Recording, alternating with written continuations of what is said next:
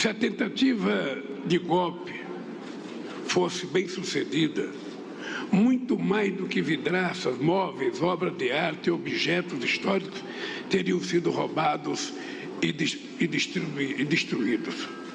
A vontade soberana do povo brasileiro, expressa nas urnas, teria sido roubada e a democracia teria sido destruída. A essa altura, o Brasil estaria mergulhado no caos econômico e social. O combate à fome e à desigualdade teria voltado à estaca zero. Nosso país estaria novamente isolado do mundo e a Amazônia em pouco tempo reduzida a cinzas para a boiada e o garimpo ilegal, ilegal passarem. Adversários políticos e autoridades constituídas poderiam ser fuzilados ou enforcados em praça pública, a julgar por aquilo que o ex-presidente golpista pregou em campanha e seus seguidores tramaram na rede, tramam nas redes sociais. Boa noite, estamos de volta. Este é o Cartas na Mesa da Brasil Paralelo, ao vivo aqui dos nossos estúdios, hoje, dia 8 de janeiro. Exatamente, o tema do nosso programa vai girar em torno dessa data que acabou entrando na história do nosso país. Acabamos de ver aí o presidente Lula falando em um ato que aconteceu hoje lá em Brasília com autoridades, com apoiadores e pessoas ligadas ao governo. É, e estamos hoje aqui com o time completo no nosso estúdio. Uma surpresa aqui que eu vou apresentar já para vocês. Primeiro, ao meu lado está aqui Christian Lobauer. Boa noite, Christian, tudo bem? Bem, você. Nosso cientista político e professor. Outro cientista político e deputado federal, neste caso, Luiz Felipe de Orleans e Bragança. Bem, Renato. E ao lado do Luiz Felipe, essa sim é a novidade, Adriano Geoturco, professor e cientista político, pela primeira vez participando aqui presencialmente com a gente em nosso estúdio. Boa noite, Adriano. Boa noite, Renato. Boa noite a todos. Bem-vindo a São Paulo, Adriano, que Obrigado. geralmente fica em, em BH, em Belo Horizonte. Enfrentou um problema meteorológico forte hoje, né? Um temporal aqui em São Paulo. Vários pontos da cidade novamente sem luz, mas por enquanto estamos bem aqui e acredito que não teremos problemas. Bom, antes de começar, pedir para você que ainda não é inscrito no nosso canal, faça a sua inscrição, comente aqui nesse vídeo, compartilhe com seus amigos, porque hoje realmente o, o programa está recheado. Vamos falar, obviamente, de toda essa questão, a guerra de narrativas né, em torno do, dos, dos ocorridos em 8 de janeiro. Existem os fatos, aquilo que aconteceu realmente, aquilo que interessa a um lado ou a outro, que fique para a história, né, como essa história vai ser contada daqui a muitos anos, e vamos caminhar é, cronologicamente em torno desses fatos para tentar trazer para você aqui o melhor conteúdo sobre esse assunto. É, falaremos também sobre aquela polêmica do caso da Choquei, né, aquele perfil de fofocas do Twitter. No primeiro momento pode parecer algo irrelevante, mas existe toda uma estratégia de influência por trás disso. A garota que acabou é, morrendo após toda essa confusão é, e o que, que pode ser, o que, que pode levar após esse acontecido, né? Quais consequências isso pode trazer, inclusive em termos aí de regulação de redes sociais, que é uma das prioridades desse governo. Falaremos também é, do caso do policial lá em Minas Gerais, que acabou sendo morto por um, um preso que saiu ali naquelas saidinhas de fim de ano e outros assuntos ao longo do nosso bate-papo. Para começar, então, é, nós já tivemos aí o vídeo do Lula. Eu quero colocar no ar o tweet que o presidente colocou hoje também na sua rede social, no X, né? Não é mais Twitter, é o X. Vamos colocar na tela aí que ele vai nessa mesma linha, né? De defesa da democracia e que é, o governo acabou resistindo, a democracia acabou resistindo a esses atos do ano passado. Vamos colocar aí. Tá bem pequenininho aí, mas em, em linhas gerais ele fala que a democracia havia sido havia sido uma tentativa de golpe, né? E uma coisa que me chama a atenção nesses últimos anos, aí eu já passo para os nossos comentaristas, nesses últimos meses, no início, eu acho que o termo terrorismo foi muito utilizado, né? Em todas as notícias e comentários a respeito do, do ocorrido lá em Brasília. Ao longo do tempo, eu acho que isso foi perdendo um pouco esse peso de terrorismo, talvez até pela questão da guerra lá em Israel, que houve realmente o terrorismo lá do Hamas e tudo mais. e o foco hoje é muito mais nessa questão do golpismo, do, da suposta ameaça de golpe. Lobauer, seu primeiro pitaco sobre tudo isso, é uma guerra de narrativas, esses termos eles têm mudado ao longo do tempo, qual a sua visão inicial aí sobre o tema? Enquanto você estava falando, eu estava pensando especificamente em relação ao termo terrorismo, porque sim e porque não mais. Não tinha feito nenhuma reflexão a respeito antes, mas eu acho que combina muito e acho que é quase lógico você usar a palavra golpe, já que ela foi tão usada em 2016, né? Então, quase que uma coisa que é, é um segundo capítulo da mesma novela, né? Não houve golpe em 2016 e não é, não se trata aqui, pelo menos na minha modesta visão, de uma tentativa de golpe em 8 de janeiro de 23. É, mas eu acho que a conversa é muito importante, o tema, Renato, que você está trazendo aqui, pela realidade do dia, mas também pela, pela importância que tem esse, esse é, essa coisa das narrativas. Eu não gosto muito da palavra da narrativa. Eu prefiro versões, mas tanto faz. É como é que você coloca um tema para percepção dos outros, né? Uhum. Seja num, jornal, seja na televisão, seja num, num discurso. E o mundo das versões aí, depois dos últimos cinco anos, é um problema universal. Isso não é um problema brasileiro. Nós estamos vivendo o um mundo da pós-verdade. Estamos vivendo um mundo da, do novo normal, é, onde eu me sinto assim, mas eu sou outra coisa. É uma, é uma coisa muito difícil de entender e que está gerando né? é, o relativismo que está aí na, nas, na, na, no discurso dos, dos, reitores das universidades americanas. Quer dizer, você vê que as notícias elas vão se encontrando em torno do mesmo problema, do mesmo desafio humano, que é onde há uma verdade, imagino que há, porque a verdade existe, onde ela está e como é que você comunica a verdade. Eu, sinceramente, depois de já estar tá com essa barba branca aqui, estou assustado com, com esse negócio, porque eu não sei aonde isso vai é, se, se estabilizar. A minha sensação, espero que está enganado, é que só piora. Porque você trouxe aí no, no anúncio dos, dos, das pautas de hoje, são só temas complexos e que têm versões muito diferentes. Uhum. Então, assim, uh, ah, para ficar no 8 de janeiro e dar o início da nossa conversa aqui, eu acho que uh, o 8 de janeiro é uma.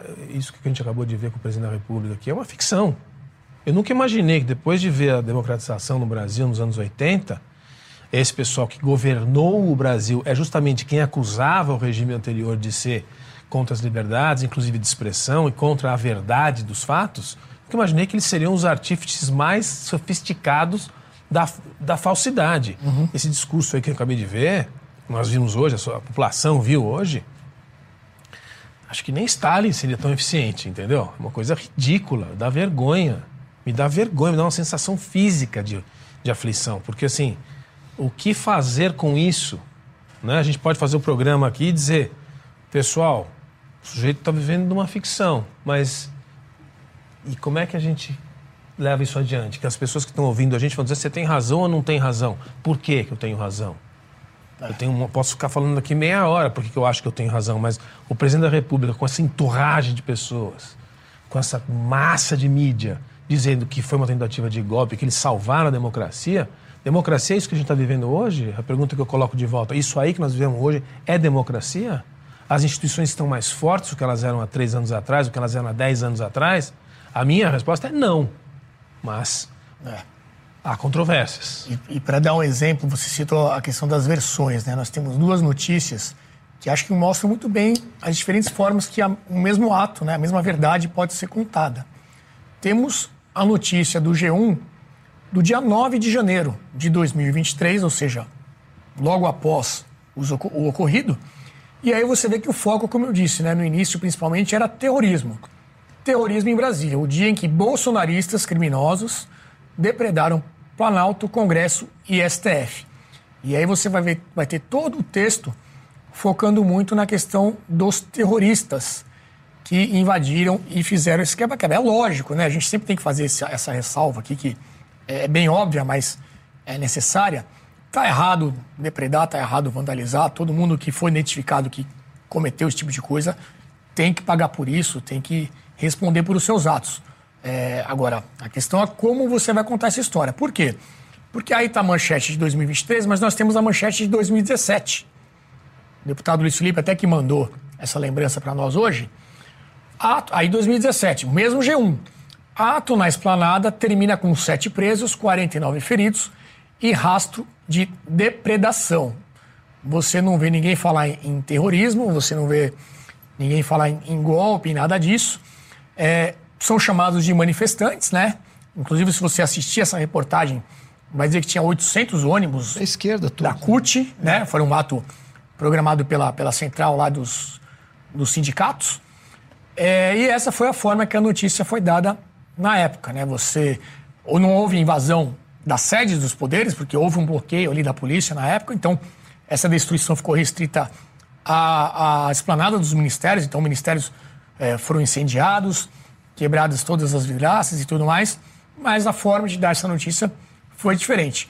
Luiz Felipe, você até que mandou essa lembrança hoje, como é que vê essa questão da guerra de versões? Olha, a esquerda não pode tolerar ver povo na rua contra ela. Porque a tradição da esquerda histórica de 200 anos é de estar sempre do lado do povo, mobilizar o povo, estar sempre do lado ali das grandes inclusões sociais, mobilizações sociais. Agora, no último século, que a esquerda se tornou poder e se tornou Estado, ela continua com a mesma narrativa como se ela tivesse fora do Estado ainda, fazendo parte dos movimentos revolucionários. Só que os movimentos revolucionários de hoje são contra a esquerda. Então ela ficou meio que sem um. Tá, tá caindo no vácuo esse discurso do, do presidente. Uhum. Olha aí, cai numa bolha. Né? A esquerda sempre foi contra o sistema e hoje ela é o sistema. Hoje ela é o sistema, ela tem o poder de coerção, poder de coerção, de cooptação, o poder de compra, o poder de, de coercitivo do Estado. É da mão da esquerda. Todas as instituições do Estado estão na mão da esquerda. Esses que quebraram em 2017 estão no poder hoje. Estão no poder. E estavam no poder também em 2017. Então, eles são Estavam usados. Temer, né? Era o Temer, né? Era, Era o Temer, mas era só um aspecto do Estado que eles não controlavam ainda, que era o poder executivo. O resto já era deles. Então, essas mobilizações são usadas de maneira estratégica, quando é contra eles ou que é dentro do governo uhum. deles, para tentar ter mais controle total. Mas o que, que a gente vê do discurso do, do Lula? A pergunta é: quem é que está acreditando no discurso dele? Acho que essa que é a pergunta também que o, Lobar suscitou aqui. Quem é que está acreditando nesse discurso? Que, que a democracia venceu. Exatamente, poxa, então quer dizer que agora estamos mais democráticos, temos menos censura, mais liberdades, temos menos interferência na economia, menos interferência na vida de todo mundo? A criminalidade, que faz parte da nossa liberdade, ela caiu ou ela aumentou? Segurança pública, está melhor ou está pior? Então, muito pelo contrário, a gente está vendo exatamente uma ditadura. É isso que a gente está vendo. E o acirramento dessa ditadura, que é calcada em mentira. É uma ditadura calcada em mentira. E vários partícipes ali estão junto na brincadeira. Tá, ele está fantasiado ali de presidente, ele é um criminoso fantasiado de presidente. Mas está todo mundo falando, ó, oh, presidente, presidente. Então está todo mundo na brincadeira. É isso que eu acho que a gente tem que desnudar essas questões, porque como bem colocado, que momento é esse que nós vivemos? O momento aqui que o Lobar até muito bem colocou. O momento da pós-verdade, né? que é essa guerra de narrativas. Estou atrás da opinião pública. Aí fica a grande questão. Toda ditadura, quanto mais é, ilegítima ela é, maior é a propaganda e maior é a mentira. E é exatamente o que a gente vê com esse governo. O, o, os gastos que ela tem tido com a mídia é, tradicional, todas essas redes, grandes redes tradicionais de televisão, rádio, uh, jornalísticos, todos pagos massivamente pelo governo. Ma muitas mentiras vêm ventiladas pelo próprio governo, até pelas essas redes uh, tradicionais, criando até um, um, uma, uma valorização reversa de tudo que é verdade, de fato passa a ser mentira através dessas redes que eles comandam. Então nós estamos vivendo esse mundo de ditaduras de mentira. E são um, um vácuo de apoiamento. Você vê quem é que está apoiando isso. Essa que é a grande questão. Uhum. A gente precisa realmente balizar é, o, o, tamanho do impacto disso. Porque quem é que está sendo influenciado é, por esse tipo de mídia já é apoiador, é bolha. Então é, é só. É, e qual o tamanho dessa bolha? Ela é majoritária? Ela tem o, o comando uh, efetivo que dá legitimidade às instituições, mais um ponto aqui do Lobauer. As instituições estão mais legítimas ou mais ilegítimas sendo comandadas por um grupo criminoso? Na minha opinião, estão mais ilegítimas. E essa, isso é o que se chama de anomia. né, o, o, poder estabelecido, o poder que, que, que exerce poder, está cada vez mais distante daquele sobre uhum. o qual o poder é exercido. Então, isso é um grande problema. Estamos chegando numa situação, até escrevi um artigo, que é análogo ao que existia no século XIX. No século XIX, vou me estender aqui, vou abrir aqui para talvez debater isso. No século XIX, o que, que nós tivemos? Depois da Revolução Francesa, bom, o que aconteceu da Revolução Francesa? Perderam. Voltou a monarquia absolutista. Não só na França, mas depois que Napoleão fez constituição em vários países, uhum. os poderes conservadores, reacionários, entre aspas, como chamam os marxistas, retomaram o poder em toda a Europa. Então eles retomaram o poder e perduraram. Até a Primeira Guerra Mundial foi ali. Então demorou todo o século XIX, mais ainda uma parcela do século XX, para ter uma distribuição desse poder, que tinha popularidade, mas ao mesmo tempo eles tinham o poder da coerção. E eles sabiam que esse era um poder é, forte. Então nós estamos vivendo uma, uma situação análoga, só que invertida. Só que agora quem é que é o poder? Agora é a esquerda. São jacobinos. exatamente, jacobinos, o sans-culotte que eles é que estão com, com poder e agora eles estão reprimindo e teve vários, durante o século XIX, teve vários levantes, vários tumultos, várias revoluções, teve a revolução de várias aí, constituições em 1802 na Espanha, 1848, em praticamente toda a Europa teve um grande levante. Depois, mais tarde, também teve a Comuna de Paris, 1870. Então, você teve várias etapas de grandes levantes sangrentos que foram totalmente reprimidos. E a gente está vendo isso, só que com o sinal invertido a população hoje é realmente pela liberdade, é contra a censura, quer de fato uma Constituição que seja a grande regente, uhum. mas temos um poder arbitrário que está aqui reprimindo essa, essa vontade popular. Por quanto tempo? É, e se é efetivo ou não, eu digo que é efetivo esses levantes. Agora, não, não do sentido que aconteceu no dia 8 de janeiro, vou pontuar isso aqui. Porque o dia 8 de janeiro não foi um golpe. Isso aqui não foi um golpe de todo. Foi um, um levante completamente sem norte, sem orientação, sem condução política daquilo lá. E foi atos de vandalismo. Então, é isso que eu acho que não está sendo pontuado. Eles querem construir disso que há esses inimigos, como fizeram no século XIX. Uhum. Eles pontuam os inimigos de oposição política e acabam tingindo todos os tipos de levantes contra seus opositores políticos, para mitigar e reforçar ainda mais essa ditadura ilegítima. Enfim, esse, essa, esse debate a gente precisa ter com uma mais profundidade histórica também. E ainda bem que vocês estão aqui presentes, quem sabe a gente toque nesse ponto mais tarde. Você citou as mídias tradicionais, né, e, e o registro disso para a história. E nós tivemos agora no final de semana um lançamento de um documentário pela Globo News. Temos a ilustração disso também, dessa, dessa notícia, que inclusive, pelo que eu vi, vai ser reprisado hoje e vai ao ar na TV Globo, na TV aberta, na quarta-feira. É, e o que diz né, o, o, anúncio desse documentário? O documentário se chama 8 de janeiro, a democracia resiste, ou seja, reforçando essa narrativa que houve um, uma tentativa de golpe, mas a democracia resistiu. O documentário vai mostrar como os principais personagens do poder enfrentaram a ameaça golpista daquele dia. Então, é, tem uma imagem até ali da, da jornalista, né, com o Flávio Dino, então ministro da Justiça, que agora vai assumir uma vaga no STF. É, o Capelli também, que é o assistente dele ali no, no, Ministério, que talvez possa até ser o novo ministro da Justiça, não sabemos.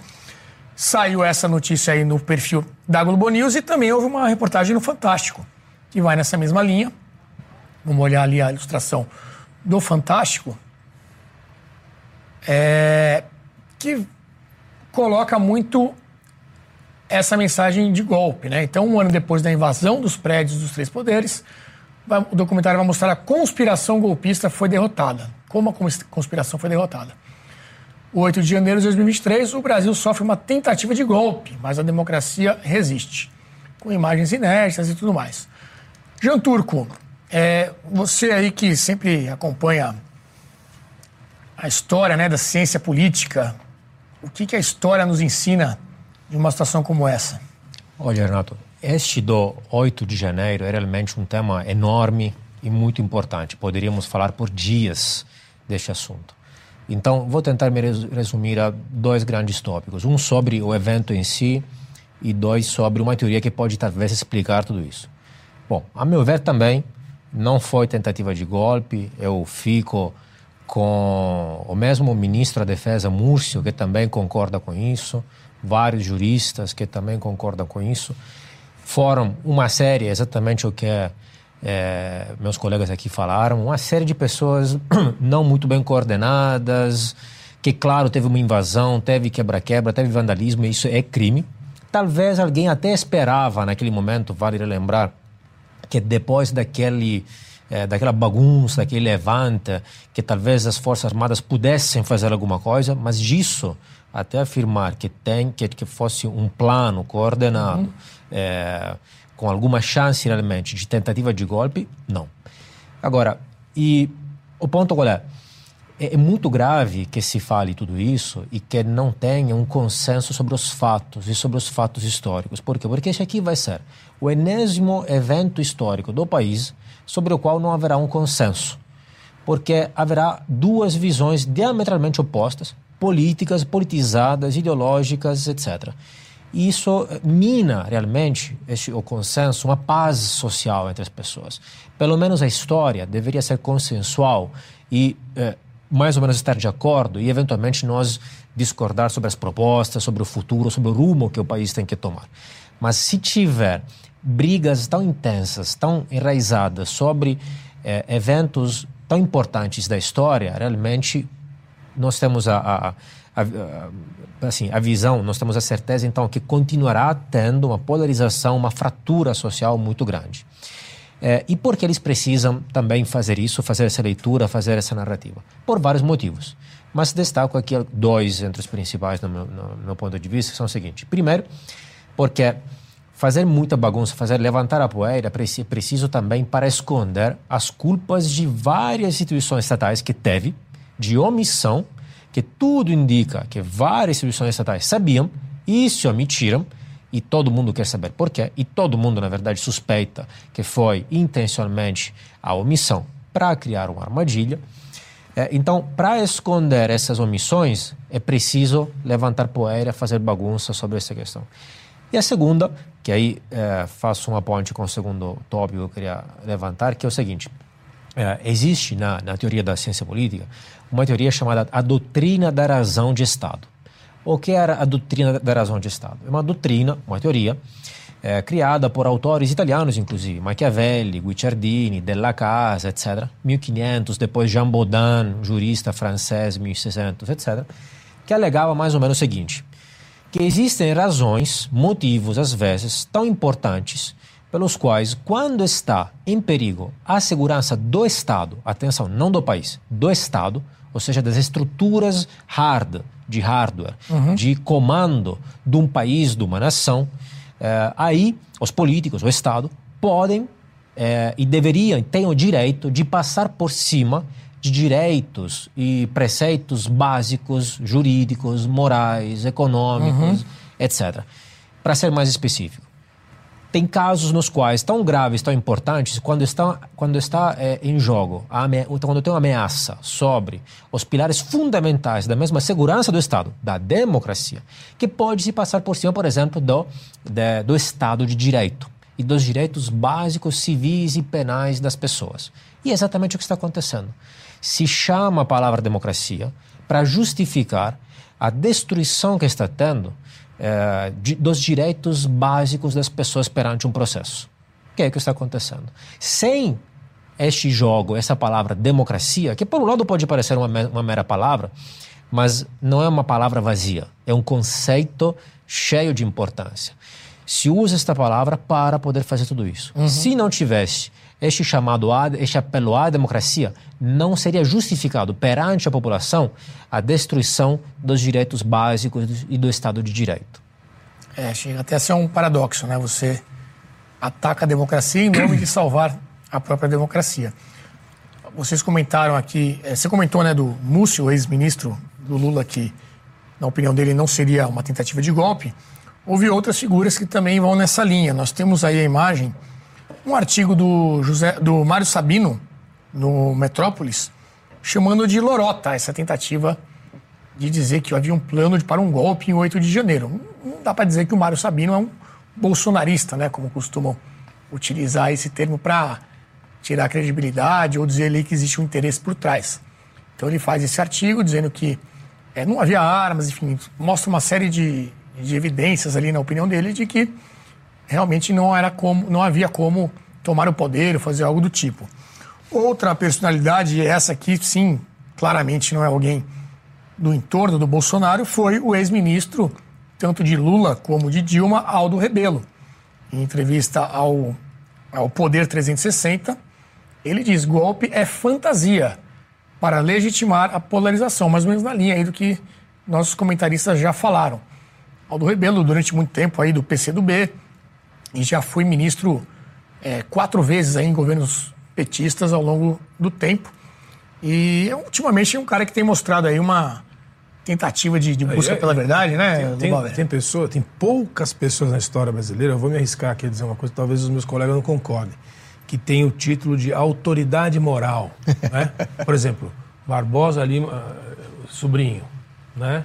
Foi uma autoridade moral, estava acima dessa, de, das, das coisas mundanas da política. Eu vou arriscar dizer que hoje, a situação que o Aldo está é de autoridade moral. Porque exatamente o que você falou, ele teve do lado de lá, inclusive com posição de presidente, presidente da, da, da, da Câmara, da né? Câmara, com ministro da Defesa, várias posições importantes.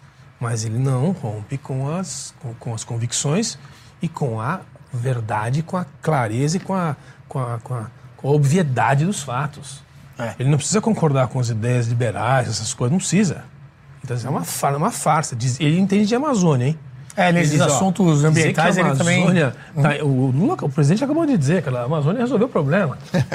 né? Dizer Está que a Amazônia está resolvida. agora. Ele estava lá e ficou três meses. O Aldo Ribeiro ficou três meses na Amazônia. Relator do Código fazendo, Florestal? Relator do Código Florestal, mas agora, no ano passado, ele ficou três meses em loco fazendo a avaliação do quadro da Amazônia, visitando vários municípios do Pará. E constatou, que talvez a gente possa falar sobre isso, que enquanto a bolha, usando uma palavra do, do, do Luiz, enquanto o pessoal fica dentro da bolha e enquanto utilizam o termo que o, que o João Franco usou, razão de Estado para justificar esse regime de exceção, é. semi-exceção, quem tomou conta do Brasil, Renato, já falamos isso aqui, é a criminalidade. E o Aldo foi lá e viu, e tem descrito, que você viu na Câmara dos Deputados. Assim, ó, o que está acontecendo no Pará hoje é o seguinte: o maior empregador não é nem o Estado mais, é o tráfico de droga. Então o Brasil, com esse tipo de regime, com esse discursozinho bonitinho de restauração das instituições, está entregando definitivamente o país para a criminalidade, que é o que a gente vê todos os dias na rua. Sim. Sensação de insegurança cada vez maior. Jean Turco, quer Inclusive, Renato, não só nós aqui, algumas personalidades, mas hoje saiu uma pesquisa da Quest que mostra que só 18,8% das pessoas acreditam que foi uma tentativa de golpe. Outros acreditam que foi isso, um quebra-quebra, um, claro, condenável, etc., mas não tentativa de golpe. É, é essa, essa, pesquisa é importante a gente caminhar por ela, porque tem, tem vários pareceres ali interessantes que você me demonstrou. É, mas o que eu queria falar com relação a essa questão da criminalidade, uhum. também, ou botar o Aldo Rebelo aqui na história, é, o que me parece é que o governo está cada vez mais isolado no seu apoiamento, está entrincheirado com apoiamento exclusivamente institucional, não tem apoiamento popular, não estou vendo isso. É, haveria um evento hoje, até da esquerda, do 8 de janeiro, que não foi praticamente ninguém corroborando com isso, questão de povo na rua. Exato. Então, quando você perde essa legitimidade, você cria um vácuo muito grande de poder. E como eles usaram para se legitimar como uma força política, se legitimaram todos esses grupos marginais que estão na, na, na beira da, da civilidade, e muitos deles são criminosos, sobretudo o crime organizado, eles não sabem o, poder que esse pessoal agora tem. E, na minha opinião, vão ficar pregando no vento. Uhum. O, o, grande embate aqui vai ser entre o crime organizado e o, e o poder de Estado, que eles comandam. Né? E o crime organizado não é socialista, não quer compartilhar nada. Não vai deixar a política pública entrar em nenhum rincão que eles dominam. Sim. Entrar, pegar, cobrar imposto, para fazer qualquer tipo de obra, tudo vai ter que passar por eles. É como é no México, a gente já tratou disso em resvalo aqui em outros programas. Então, o que eu acho que está acontecendo é exatamente isso. Então, o país está tá, tá virando como, ao menos do ponto de vista federal, talvez os governadores ainda segurem essa onda, é, mas a tendência é do governo federal ficar cada vez mais distante, com menos eficácia e tendo que comprar cada vez mais o seu apoiamento, e certamente que essa compra nunca vai estar entregando de fato um Estado que é legitimamente constituído, em que você naturalmente se subscreve. Uhum. Eu fico perguntando a todos esses funcionários públicos do Poder Federal se eles se sentem representados por um criminoso no poder. Todos eles. Eu vou botar aqui Polícia Federal, vou colocar aqui as Forças Armadas, perguntar para eles se se sentem legitimados com um criminoso no seu comando, no seu mais alto comando, é um criminoso. Se se sentem legitimados? Eu imagino que não. Imagino que uma parcela pequena, sim. Também são muito voltados, ou atingidos por ideologia, porque também são criminosos. Sabemos que tem isso em todas as instituições. Mas eu não acho que isso é um fator legitimizador quando você. É, uma, é um fator deslegitimizador de poder quando você tem alguém com essa natureza que foi colocado lá por todos esses. Ninguém. Tá todo mundo sabendo as artimanhas que fizeram, tiraram o cara da cadeia, violaram todo o devido processo, tudo, praticamente todo o judiciário foi violado para recolocar essa liderança que é única da esquerda. Veja só, Não, a pobreza da esquerda ter que desenterrar uma pessoa que estava completamente fora do ciclo de vida política desenterrar ele porque não tinha mais liderança da esquerda, a narrativa da esquerda, os grandes líderes, os grandes mártires, os grandes... não existiam mais. A opinião pública já virou a página nisso. Uhum. Então, a gente está num momento tão artificial de poder e isso as instituições são as primeiras a, a reagirem. Ou seja, a falha institucional em todos os aspectos, corrupção para tudo quanto é lado. Então, é isso que a gente está vendo. É uma falha sistêmica porque começou no topo, o topo como símbolo e como efetividade de poder, ele não existe mais. Quem está dizendo isso não é só o deputado Luiz eh, Felipe de Olhães Bragança. É, como já apresentado aqui nesse programa, gravado aqui, o decano do Supremo Tribunal Federal. Em Paris, disse exatamente isso. Que se não fossem eles, não foi isso que ele disse? Não fossem eles, não haveria, esses políticos não estariam de volta. Então, assim, nós não estamos falando nada aqui que seja opinião de agressão a, a ninguém. Simplesmente isso foi dito pelo a figura mais experiente do Supremo Tribunal Federal. É isso que nós estamos vivendo Ele estava cobrando um reconhecimento disso, né? Exato, isso, queria que fosse Bom, a gente está comentando aqui do, do, avanço da criminalidade né, no, no, país, mas tem não para um certo grupo que foi eleito ali para ser é, bastante responsabilizado, digamos assim. Nós temos aqui é, uma imagem da CNN que traz que após um ano dos atos lá de 8 de janeiro do ano passado, nós temos 65 pessoas que estão presas ainda sem terem sido julgadas.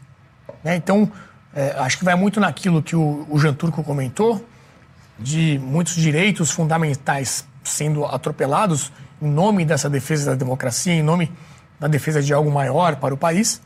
E temos esse caso de mais de 60 pessoas, então, que seguem presas. Vamos lembrar que no início foram mais de mil pessoas que foram detidas ali. Né? Claro que dentro desses mil e dentro desses 65, provavelmente há pessoas que realmente é, fizeram atos ali criminosos e que tem que responder por eles. Não sabemos também o tamanho dessa pena, né? o que, que faz sentido, o que, que não faz, comparado com o histórico que existe com atos como esse, como a gente mostrou aqui também, que aconteceu em 2017. É, mas o fato é que temos aí ainda essas pessoas presas. E aí tem uma outra imagem, que é do blog do Valdo Cruz, da Globo, que fala o seguinte: fala da pedagogia da papuda. Então, segundo alguns ministros do STF, a pedagogia da papuda deve inibir novos atos golpistas, avaliam os ministros do STF. Então, é, isso está servindo ali como uma espécie de lição, de, de forma de inibir qualquer tipo de. Na minha opinião, é o contrário. Na minha opinião, é exatamente o contrário. Mas eu já falei demais. João Turco, o que, que, você acha? Não, quer dizer, assim, só o fato que se explicite algo assim, né, já é gravíssimo, porque isso está, de novo, fora de qualquer código penal do mundo. É, o que dizer, assim, é, séculos atrás, Tiradentes foi esquartejado e colocado quatro, quatro pedaços em quatro cantos do Brasil, inclusive para fins pedagógicos, e não estamos muito longe disso, né? É só menos cruel a coisa. Tivemos uma morte, né, entre esses presos. Mas, mas lesão. Exatamente. A ideia é que tem que ser algo pedagógico para inibir para os demais, ou seja, a pessoa deveria, que cometeu talvez um crime ou não, de, é, de vandalismo, etc., tem que ter uma pena maior do que mereceria para fins pedagógicos para outros. Isso é uma aberração total. Deveriam ter vergonha de falar isso e isso deveria ser inaceitável no debate público. O simples fato que isso passe batido, normal, assim, já indica a gravidade da situação. É. é temos um vídeo agora também do ministro Alexandre de Moraes falando sobre possíveis comemorações que, que poderiam ocorrer no dia de hoje, né? em relação aos acontecimentos do ano passado. Vamos ver o que ele falou que poderia acontecer com quem comemorasse, entre aspas, esses atos é, que completaram um ano no dia de hoje. Qualquer pessoa que pretenda comemorar dia 8 está é, praticando crime, porque está comemorando a tentativa de golpe, é, está instigando uma nova tentativa de golpe. Então seria muito importante que essas pessoas tenham muito cuidado com o que vão fazer é porque depois vão acusar o Ministério Público, o Poder Judiciário de serem rigorosos demais. É, não se comemora tentativa de golpe, não se comemora tentativa de derrubar os poderes constituídos. Isso é crime também. É, aí acho que tem um alinhamento né, entre o STF e, e, a imprensa, grande imprensa pelo menos, e o governo, né? Então o judiciário, executivo e a mídia. Esse discurso está muito bem alinhado, né, Luiz Felipe? Olha, é, é engraçado que ele está falando isso, porque tem algumas, alguns comentários que eu queria é, falar com relação a isso. É, primeiro, primeiro eu acho que ele está certo. Está certo, isso que eu falar. Ele está certo. Ele está certo, não podemos Ninguém tá comemorar tá golpe. comemorar. É. é. então está certo. Agora, não foi golpe. Então, esse aqui exato, é o ponto. Exato. Não foi golpe. Então, e segundo. Está certo, só não se aplica esse caso. É, exato. E, e, então, é, ninguém da direita está comemorando.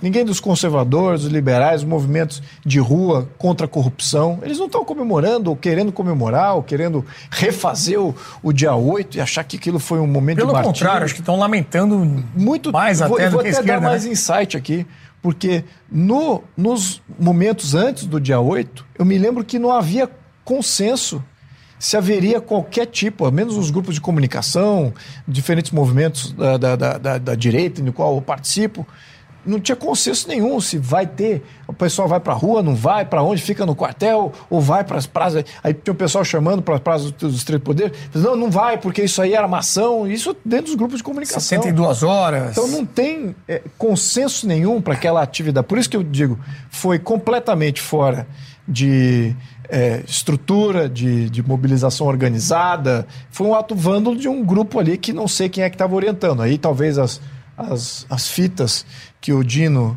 está destruiu, né? Como ele, se ele se ali talvez trouxesse alguma luz. Agora, é, nessa, nesse primeiro ponto de que não deve se comemorar golpe, sou favorável a isso. E, aliás, não devemos comemorar o 15 de novembro de 1889. Vamos tirar essa data como sendo uma data comemorativa? O que, que você acha Aqui vou chamar a atenção do, do Alexandre de Moraes. Então, estou concordando com o seu ponto e vamos tirar essa data do 15 de novembro de 1889. Obrigado pelo seu apoio. Boa, boa. Nosso Juliano de Bragança, diga. Turco, não sei se você vai falar, mas eu acho que é, é muito importante isso aqui. Ele está certo do ponto de vista. É, ninguém quer comemorar nada. Agora, tem gente inteligente, interessante, a participante, consciente, que eu conheço, convive com a gente, que acha que tinha uma tentativa de golpe ali. É. E é tão evidente, assim, me parece tão evidente que é uma descoordenação geral, que é, um, que é uma baderna, assim como foi em de 17. A de 2017 foi mais organizada do que essa de, dois, de, de 2023. Sim. Mas o fato é que quando ele já parte do princípio que é golpe, ele está praticamente abraçando um discurso político, que não deveria ser a função do STF, que é o que você está dizendo. Essa aliança perversa que se construiu hoje entre, entre o judiciário, entre o topo do judiciário e o executivo, é o que está tirando a legitimidade do Estado. Né? E que está entregando o Brasil para sabe-se lá para quem. o, o, que aconteceu no final, é, está acontecendo no final, que eu acho que tem que subtrair, tem que é, sublinhar, é que quanto mais a gente fica nesse, nessa coisinha do, dos, dos iluminados tentarem salvar o Brasil, mais a sociedade que não tem a conexão sofisticada de o que aconteceu na Amazônia, a posição do Brasil no mundo, mais contravenção vai tomando conta do espaço. 95% das pessoas não sabem o que é desmatamento, o que é, o que é 8 de janeiro, o que é Brasil, inserção do Brasil no mundo, não sabe. Mas quando o Estado está ficando longe das pessoas, as pessoas vão fazer o que elas bem entenderem, num Estado onde o crime compensa. Uhum. E é uhum. isso que está acontecendo no dia a dia. É. E nosso vídeo inicial, né, com o discurso do Lula, ele até citou: ah, se tivesse acontecido o golpe, poderíamos ter aí fuzilamentos e enforcamentos em praça pública, né? E lógico, ele não falou isso à toa, né? O ministro Moraes declarou na semana passada que havia um plano para ser enforcado, né? Que ele seria preso, depois enforcado. Não se sabe exatamente a origem dessa informação, se foi uma depois apareceu a Polícia Federal dizendo que era uma troca de mensagens alucinada em redes sociais, ou seja, até que ponto dá para levar isso a sério ou não, mas tem gente também dizendo, Jean Turco, que a partir dessa declaração o ministro não poderia mais julgar esses casos, porque ele seria o alvo, né? ele seria a vítima é, desse, desse, dessa suposta tentativa de golpe, e aí teria que se declarar suspeito para que outras pessoas julgassem, outros juízes assumissem esse tipo de, de caso e de, de julgamento, enfim. É, mas a Gazeta do Povo traz uma manchete abordando essa questão das ilegalidades né, é, colocadas. E nós estamos aí com um vídeo do, do Barroso nesse momento. Eu queria colocar a imagem da Gazeta do Povo. Ah, agora sim. Ah, entrou, entrou o VT, que a gente vai ver daqui a pouco, com a fala do ministro Barroso hoje. É, então, traz a Gazeta do Povo o seguinte: medidas adotadas pelo STF contra a réus no 8 de janeiro rompem garantias constitucionais. É, o, o Jean Turco matou a charada ali naquele comentário dele inicial. Eu listei ali o que, que traz esse artigo da Gazeta. Então, os quatro pontos né, que estariam sendo, estariam, sendo rompidos. É, condutas não foram individualizadas né, de cada uma das pessoas que foram presas. Princípio do ônus da prova foi ignorado. Né, você não tem a prova realmente de que os crimes foram cometidos por essas pessoas. O STF não teria competência para julgar esses presos do 8 de janeiro. E a atribuição de golpismo não pode ser feita de forma genérica, né, sem você ter ali os atos que realmente caracterizam esse suposto ato golpista. É, Jean Turco, é por aí aquilo que você vinha dizendo? É, esse artigo é muito leve ainda, né? Hum. Muito pior. Mas é isso, ele não, não, eles não poderiam, em primeiro lugar, não só por isso, mas em primeiro lugar porque essas pessoas não têm foro privilegiado para ser julgadas pelo STF, para começar. Né? mesmo se fosse tentativa de golpe. Então, assim, não, não tem cabimento. Mas isso é um país no qual tem é, Estado de Direito. Como aqui não tem Estado de Direito nenhum, então pode tudo. Essa é a verdade. E hoje o que nós estamos assistindo é, é, é isso. Essa destruição contínua é, dos direitos mínimos, básicos, constitucionais, é, mas até diria do direito romano, é, do uhum. justo processo ok? E já mais pessoas estão, estão acordando, até grande parte, até parte da mídia, além da Gazeta do Povo, Oeste, vocês que sempre falaram, mas até hoje o Estadão, por exemplo, alguns jornalistas, etc., individualmente estão falando, estão mostrando sempre mais, porque não há como, porque o rei está nu, a verdade é lá, clara, nítida. Então, é, é só decidir é, quando este 18,8% de pessoas que acha que isso foi golpe, que, que é, por sorte é uma minoria, só que é a minoria que conta, né, porque é, é, praticamente o sistema, ou quase todo o sistema, é só eles decidir quando isso vai parar, é, quando isso vai começar a incomodar, até que ponto isso pode continuar e quando tem que terminar. Porque, obviamente, este estado de exceção como todos os estados de exceção, não podem ser eternos. Um dia vai ter que terminar. E veremos, as pessoas estão esperando ainda um ano, como, vocês mostraram, 65 pessoas assinaram, né? esperando um, um ano no processo. veremos quanto ainda vai demorar, mas um dia vai ter que terminar. E aí depois vamos ver se vai se passar pano sobre tudo o que aconteceu, essas quebras de, eh, eh, de direitos básicos, ou vai ser revisto isso também. Porque uhum. tudo o que aconteceu eh, não podia acontecer. Repito, mesmo com a invasão da propriedade privada, o vandalismo, e mesmo se tivesse tido tentativa de golpe, claro que tudo isso tem que ser investigado, Sim. processado e culpados, mas com justo processo seguindo o rito normal.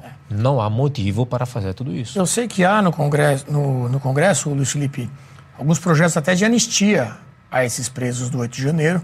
Nós trouxemos no ano passado uma entrevista, a Guta Pini, nossa repórter, conversou com o senador Mourão, lá em Brasília. É, não sei que pé está isso, você está acompanhando. Mas é algo que talvez somente mais para frente né, vai voltar a ser discutido. Sim, infelizmente tem esses bons projetos que vêm para resolver a vida é, desses que foram injustamente presos. É, no entanto, no ruído político das diversas crises é, uhum. é, econômicas, econômicas ainda não, mas certamente políticas que estamos vivendo aí nesse, vivemos aí em 2023, é, esse projeto entra e sai de, de prioridade à medida que a semana uh, explode com alguma pauta nova. Sim. Então, infelizmente, a gente não tem tido muito, muita tocada desse processo. Mas, de fato, tem bons projetos aí, a gente tem que manter a força em cima deles. É. Mas tem outras coisas aqui que a gente podia fazer, que eu vivo chamando a atenção desse tema. Reforma do judiciário.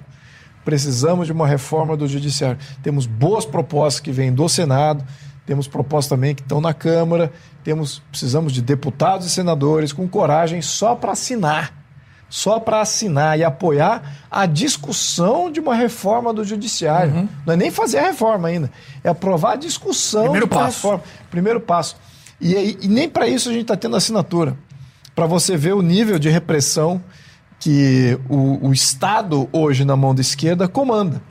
Né? Tanto do ponto de vista de censura, uhum. quanto de acharque do próprio Poder Judiciário em cima dos representantes parlamentares. Então, se não houvesse essa, esse poder de repressão, certamente estaríamos discutindo já uma reforma do judiciário que está óbvia que precisamos. Né? Está óbvia. Uhum. Então, enfim. É o poder das corporações. É. é. tão difícil quanto você falar em privatização da Petrobras. Tenta levantar ali, né? essa, é, tenta levantar essa conversa no Congresso, ela acaba em cinco minutos. É a mesma coisa, falar em reforma do judiciário, três minutos acabou. O Brasil está nas mãos das corporações. Com esse governo, que é o governo das corporações, da bolha, nenhuma chance. É. E falando em judiciário, vamos agora sim então a esse vídeo é, do Barroso hoje no evento lá em Brasília, que fala muito dessa questão das narrativas. Vamos ver o que ele falou. A imprensa hoje, na minha visão, e penso que na dos colegas, tem um papel muito importante de reocupar um espaço público de fatos comuns compartilhados pelas pessoas e enfrentar esse tempo estranho que nós vivemos das narrativas falsas, em que as pessoas acham que podem construir narrativas que não correspondem aos fatos, mas que correspondem às suas convicções. E acho que a imprensa tem esse papel e é preciso reocupá-lo com uma visão plural da vida, criar um espaço comum a partir do qual as pessoas formem as suas opiniões, mas sem o direito de criarem as suas próprias narrativas. Mentir precisa voltar a ser errado de novo na vida brasileira. Ô Lobão, de quem será que ele está falando, hein? Não, concordo com ele, por isso nós estamos aqui, né? por isso nós estamos aqui. Espero que ele aprecie a nossa, a nossa conversa. As pessoas não podem ter as suas próprias narrativas. Espero, espero é. que ele entenda que isso sendo uma, uma verdade, que o que estamos falando aqui, pois não é, uma mentira. a democracia Olha. é isso, não é isso? Estamos aqui avaliando aqui, é. dizendo que as nossas narrativas, aliás, a narrativa do golpe é falsa. Então espero que a gente tenha uhum. o prestígio de uma figura como o Barroso para prestigiar o que nós estamos falando aqui. Olha, Renato, eu realmente acho que um dos grandes problemas, tentando ir às raízes dos problemas, um dos grandes problemas do país é exatamente é, este fato de não ter consenso sobre fenômenos fundamentais. Porque não ter consenso sobre tudo é normal. Né? 200 milhões de pessoas, isso é inevitável. E também não, é, não seria nem, não seria nem positivo. Bom, né? é mas parece que não haja consenso sobre nada. Isso é muito grave, gera uma instabilidade social muito grande. E, a meu ver, isso deriva de vários fatores, mas é, talvez o mais forte é a presença de grupos extremistas. Porque, para mim, é, nunca, é, nunca é bastante lembrar que essa turma, não é, aqui se fala muitas vezes o termo esquerda, esquerda, esquerda, não é uma esquerda qualquer. E não é uma esquerda tão legítima. É uma esquerda extremista, marxista, neomarxista. É isso que é, ainda em 2024 no Brasil e ainda muito na América Latina de forma geral. Porque uma esquerda social-democrata, a esquerda civilizada, a esquerda que toma, que toma banho, etc., não faz isso. É, é, o que falta hoje é, de, é, é honestidade no debate público.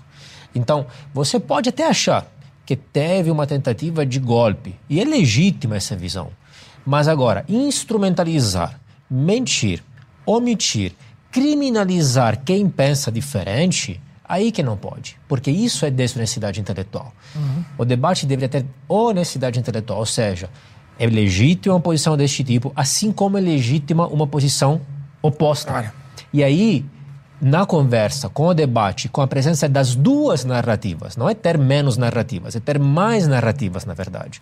É, no, no, debate público, mais ideias circulam e melhor é exatamente para que avance, possa emergir a verdade gradualmente, que não é garantido, mas é a única forma possível, eventualmente é essa.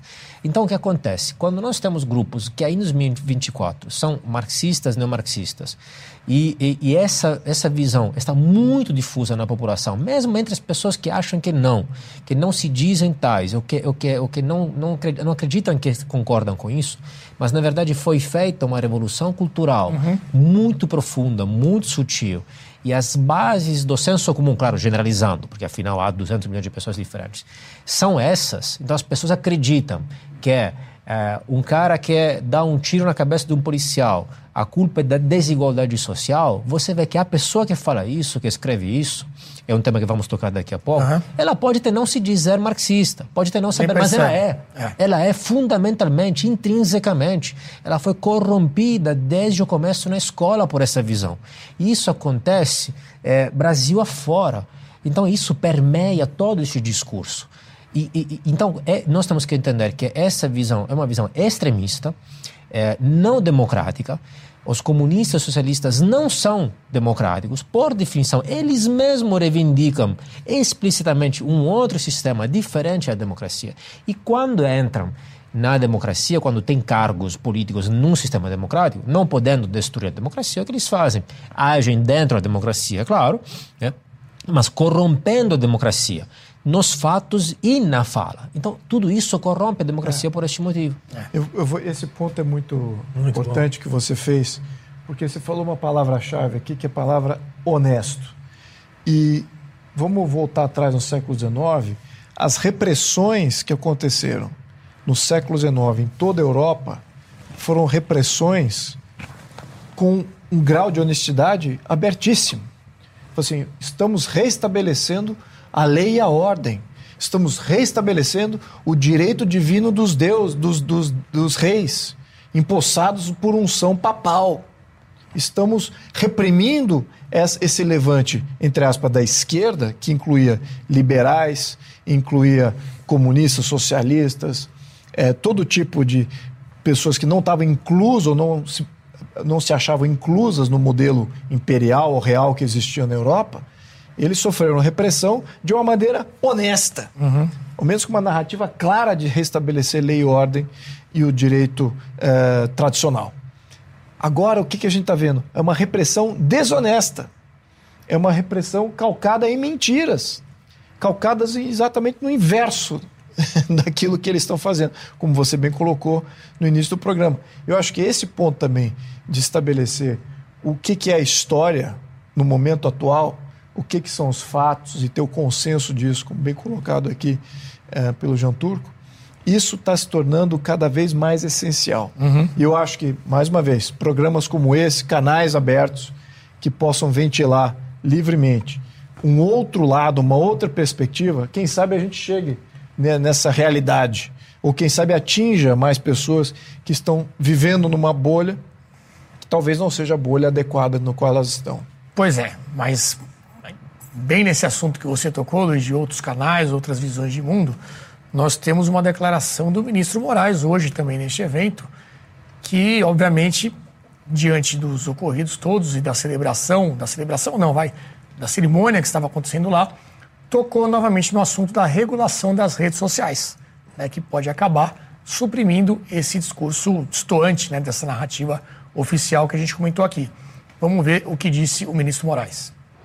Nós, democratas, não podemos compactuar com a continuidade dessa ausência de regulamentação. O passado ensina o futuro.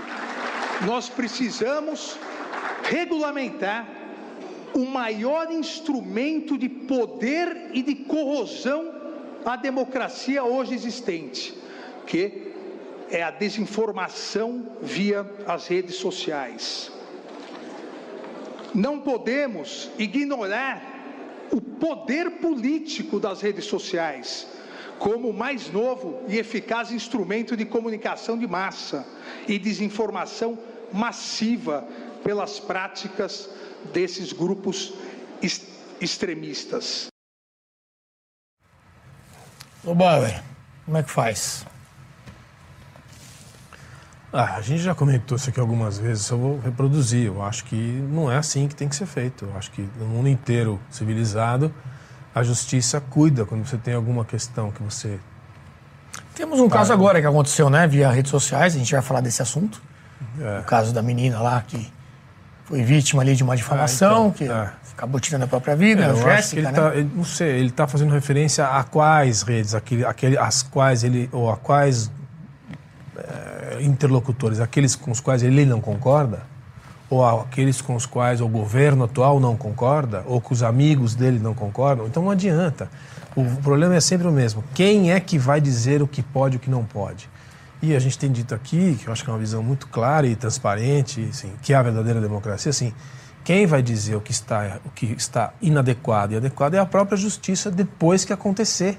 Portanto, não tem que ter regulação daquilo Sim. que se fala e deixa, deixa de falar. Porque é. o iluminado que disser o que pode e o que não pode, provavelmente vai fazer um trabalho mal feito. Porque ele é um ser humano como nós todos.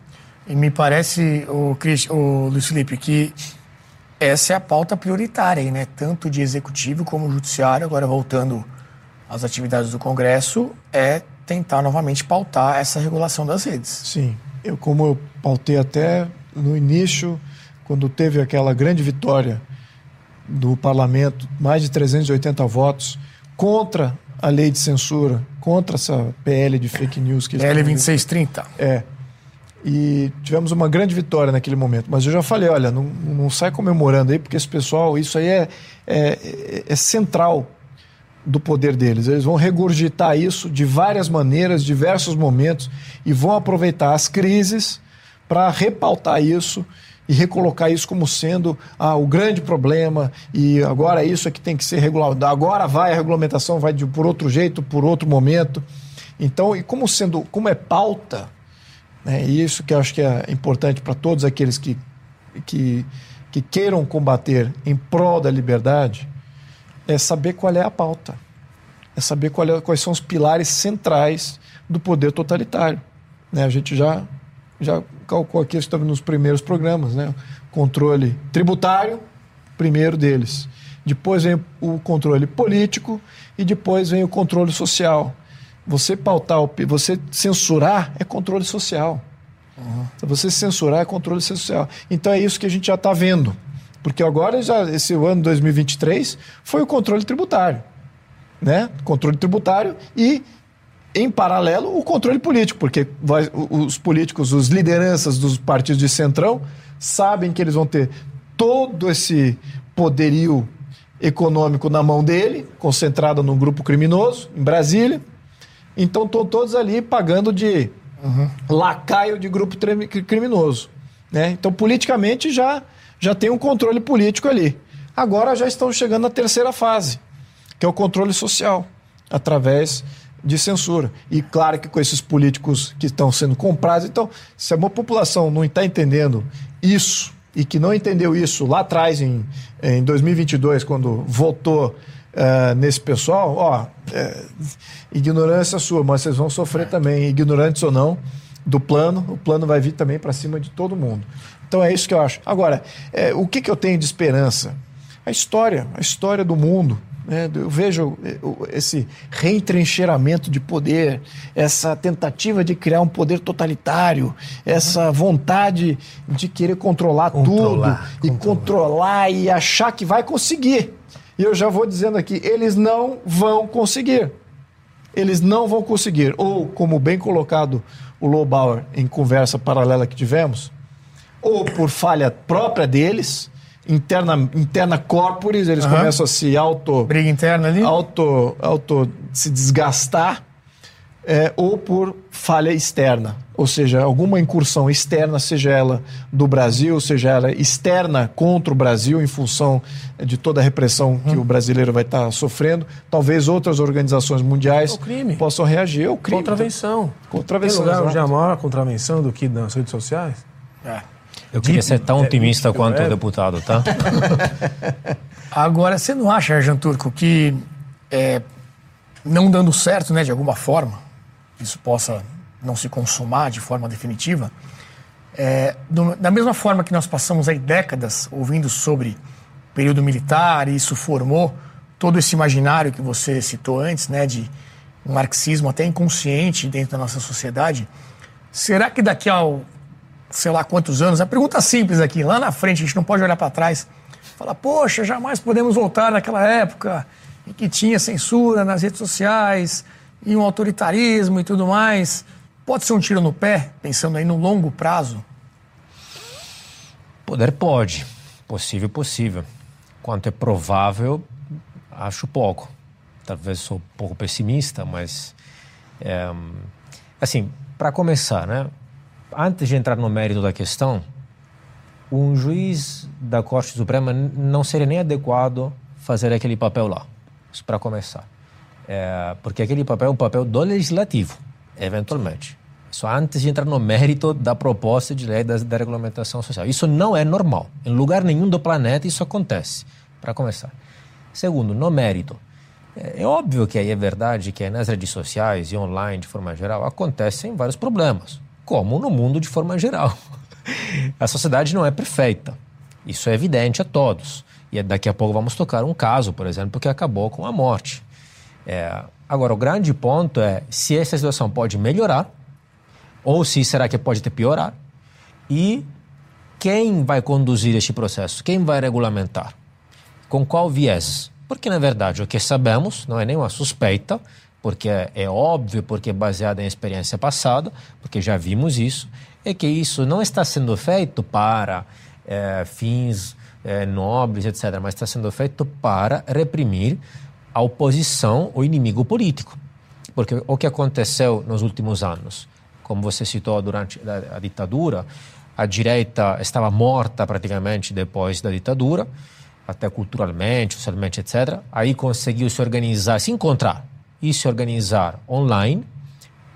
Eh, chegou um líder político, Bolsonaro, que não, que não criou nada, na verdade só surfou essa onda, esse surgimento da direita.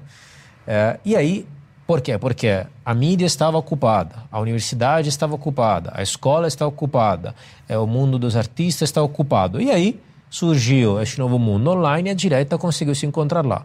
E agora eles querem eh, reprimir a direita lá, o único lugar onde está. Né? Isso não é bom, não é positivo para o país e nem para eles, na verdade.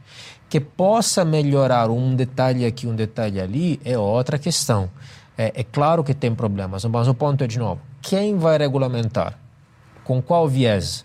Você acredita realmente que isso vai ser feito de forma neutra, competente, etc? Tudo indica que não. Exatamente o contrário. Então, não tenho esperança nenhuma. Pelo contrário, eh, aposto que vai ser negativo. E, a meu ver, também não me parece que talvez um dia vai se ver como, ah, não podemos voltar aquilo. Veja a censura que teve eh, durante as eleições, né, em dezembro, se não erro, por parte eh, do TSE, se não erro, que foi falado explicitamente, se é verdade, essa censura é inconstitucional, mas vamos censurar só um pouquinho, só até dia tal, depois vai acabar. Quem se lembra disso? Só nós aqui. Passou batido. É. Você acha que vai ficar para a história? Não. Vão conseguir fazer de novo. Bom, vamos ver o que a história vai nos contar. É, mudando um pouco a nossa pauta e antes disso, pedindo mais uma vez, você que não é inscrito no nosso canal, faça isso agora, já são quase 3 milhões e 700 mil pessoas inscritas no canal da Brasil Paralelo é, aqui no YouTube. Claro, também aproveite para assinar a BP, né? Você vai ter acesso aos nossos conteúdos exclusivos, todos os documentários. Temos um documentário sobre a direita no Brasil, contando esses últimos 10 anos, desde esse surgimento do, de um movimento mais conservador de direita, começando ali em 2013, culminando até nesse dia 8 de janeiro, tão falado aqui, de 2023. Uma trilogia imperdível só para assinantes. Muitos outros conteúdos exclusivos, mostramos alguns deles nesses últimos dias aqui de recesso, final do ano passado, início desse ano.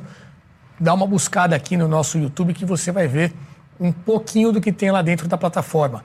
Insight BP, o Brasil Raiz com o Rasta, muita coisa boa que o nosso assinante tem acesso, além do catálogo de filmes é, bem selecionados né, pela nossa equipe, sempre com análise sobre esses filmes e muita coisa boa também com programação infantil e tudo mais. É, o link está aqui na descrição deste vídeo. Você pode também apontar o seu celular para o QR Code quando ele estiver aqui na tela do nosso programa. Bom, é, quase 5 mil pessoas acompanhando aqui a nossa volta é, com Cartas na Mesa em 2024. Muito obrigado pela sua audiência. E agora nós vamos falar de uma notícia terrível, né? Que foi o assassinato daquele sargento em Minas Gerais. Sargento Dias, inclusive, né? Eu sou Renato Dias, o sargento também tinha esse sobrenome. Infelizmente, acabou sendo vítima de um desses bandidos que foram beneficiados pelas saidinhas do final do ano. Essa é uma coisa que não dá nem para explicar, né? Como é que acontece ainda no Brasil. Talvez falar isso no exterior as pessoas nem vão entender, como muitas outras coisas que tem aqui no Brasil. É, o sargento foi abordar ali um criminoso que estava, se não me engano, assaltando um carro e acabou vítima, tomou dois tiros na cabeça, deixa uma filha de cinco meses, situação terrível. Nós temos a manchete aí da revista Oeste, que traz justamente esse destaque. O homem que atirou na cabeça do sargento da PM tem 18 passagens pela polícia. E estava na rua, vale lembrar, inclusive, né, juntando um pouco a pauta anterior do Felipe aqui, o decreto dessa saidinha do ano passado, é sempre feito um decreto pelo presidente, né, excluiu os presos do 8 de janeiro. Então, tem várias categorias ali que são beneficiadas. Pessoal do 8 de janeiro, esses não, esses ficaram de fora. Mas, infelizmente, esse bandido acabou sendo solto e efetuou esses disparos. Antes da gente comentar, vamos assistir um vídeo feito por uma policial lá da PM de Minas Gerais, falando sobre esse triste acontecimento. 18, 18 registros pela Polícia Militar. É oriundo do sistema penal e estava de saidinha de Natal. Deveria ter retornado no dia 23 de dezembro ao sistema prisional e não retornou. Não dá como passar por tudo isso e não se revoltar com o sistema e achar essa situação normal. Para capturar o outro suspeito, uma grande operação foi montada com o apoio do helicóptero e dezenas de viaturas, inclusive da Rotan, da Roca, do Gepar e do BOP. Giovanni Faria de Carvalho, de 33 anos, foi encontrado horas depois. Ele estava escondido em um chiqueiro e foi localizado com a ajuda de cães. Possui 15 registros pela Polícia Militar, sendo que dois deles por homicídio. Tá? Roubo, tráfico, ame, é, tráfico, ameaça e ele estava de condicional. Mais um benefício. Policiais militares que viraram aí toda noite e continuam de serviço nesse momento, é, que permaneçam firmes, né, que tenham o apoio do seu comandante, que tenham o apoio do comando da instituição. Né, e nós já tivemos e passaremos por muitas dificuldades, mas nós não deixaremos de ser polícia. O fato dessa noite é extremamente lamentável. Nós sofremos como se fosse o nosso melhor amigo. Para muitos era como um é, depoimento revoltante e emocionado ali da PM, né?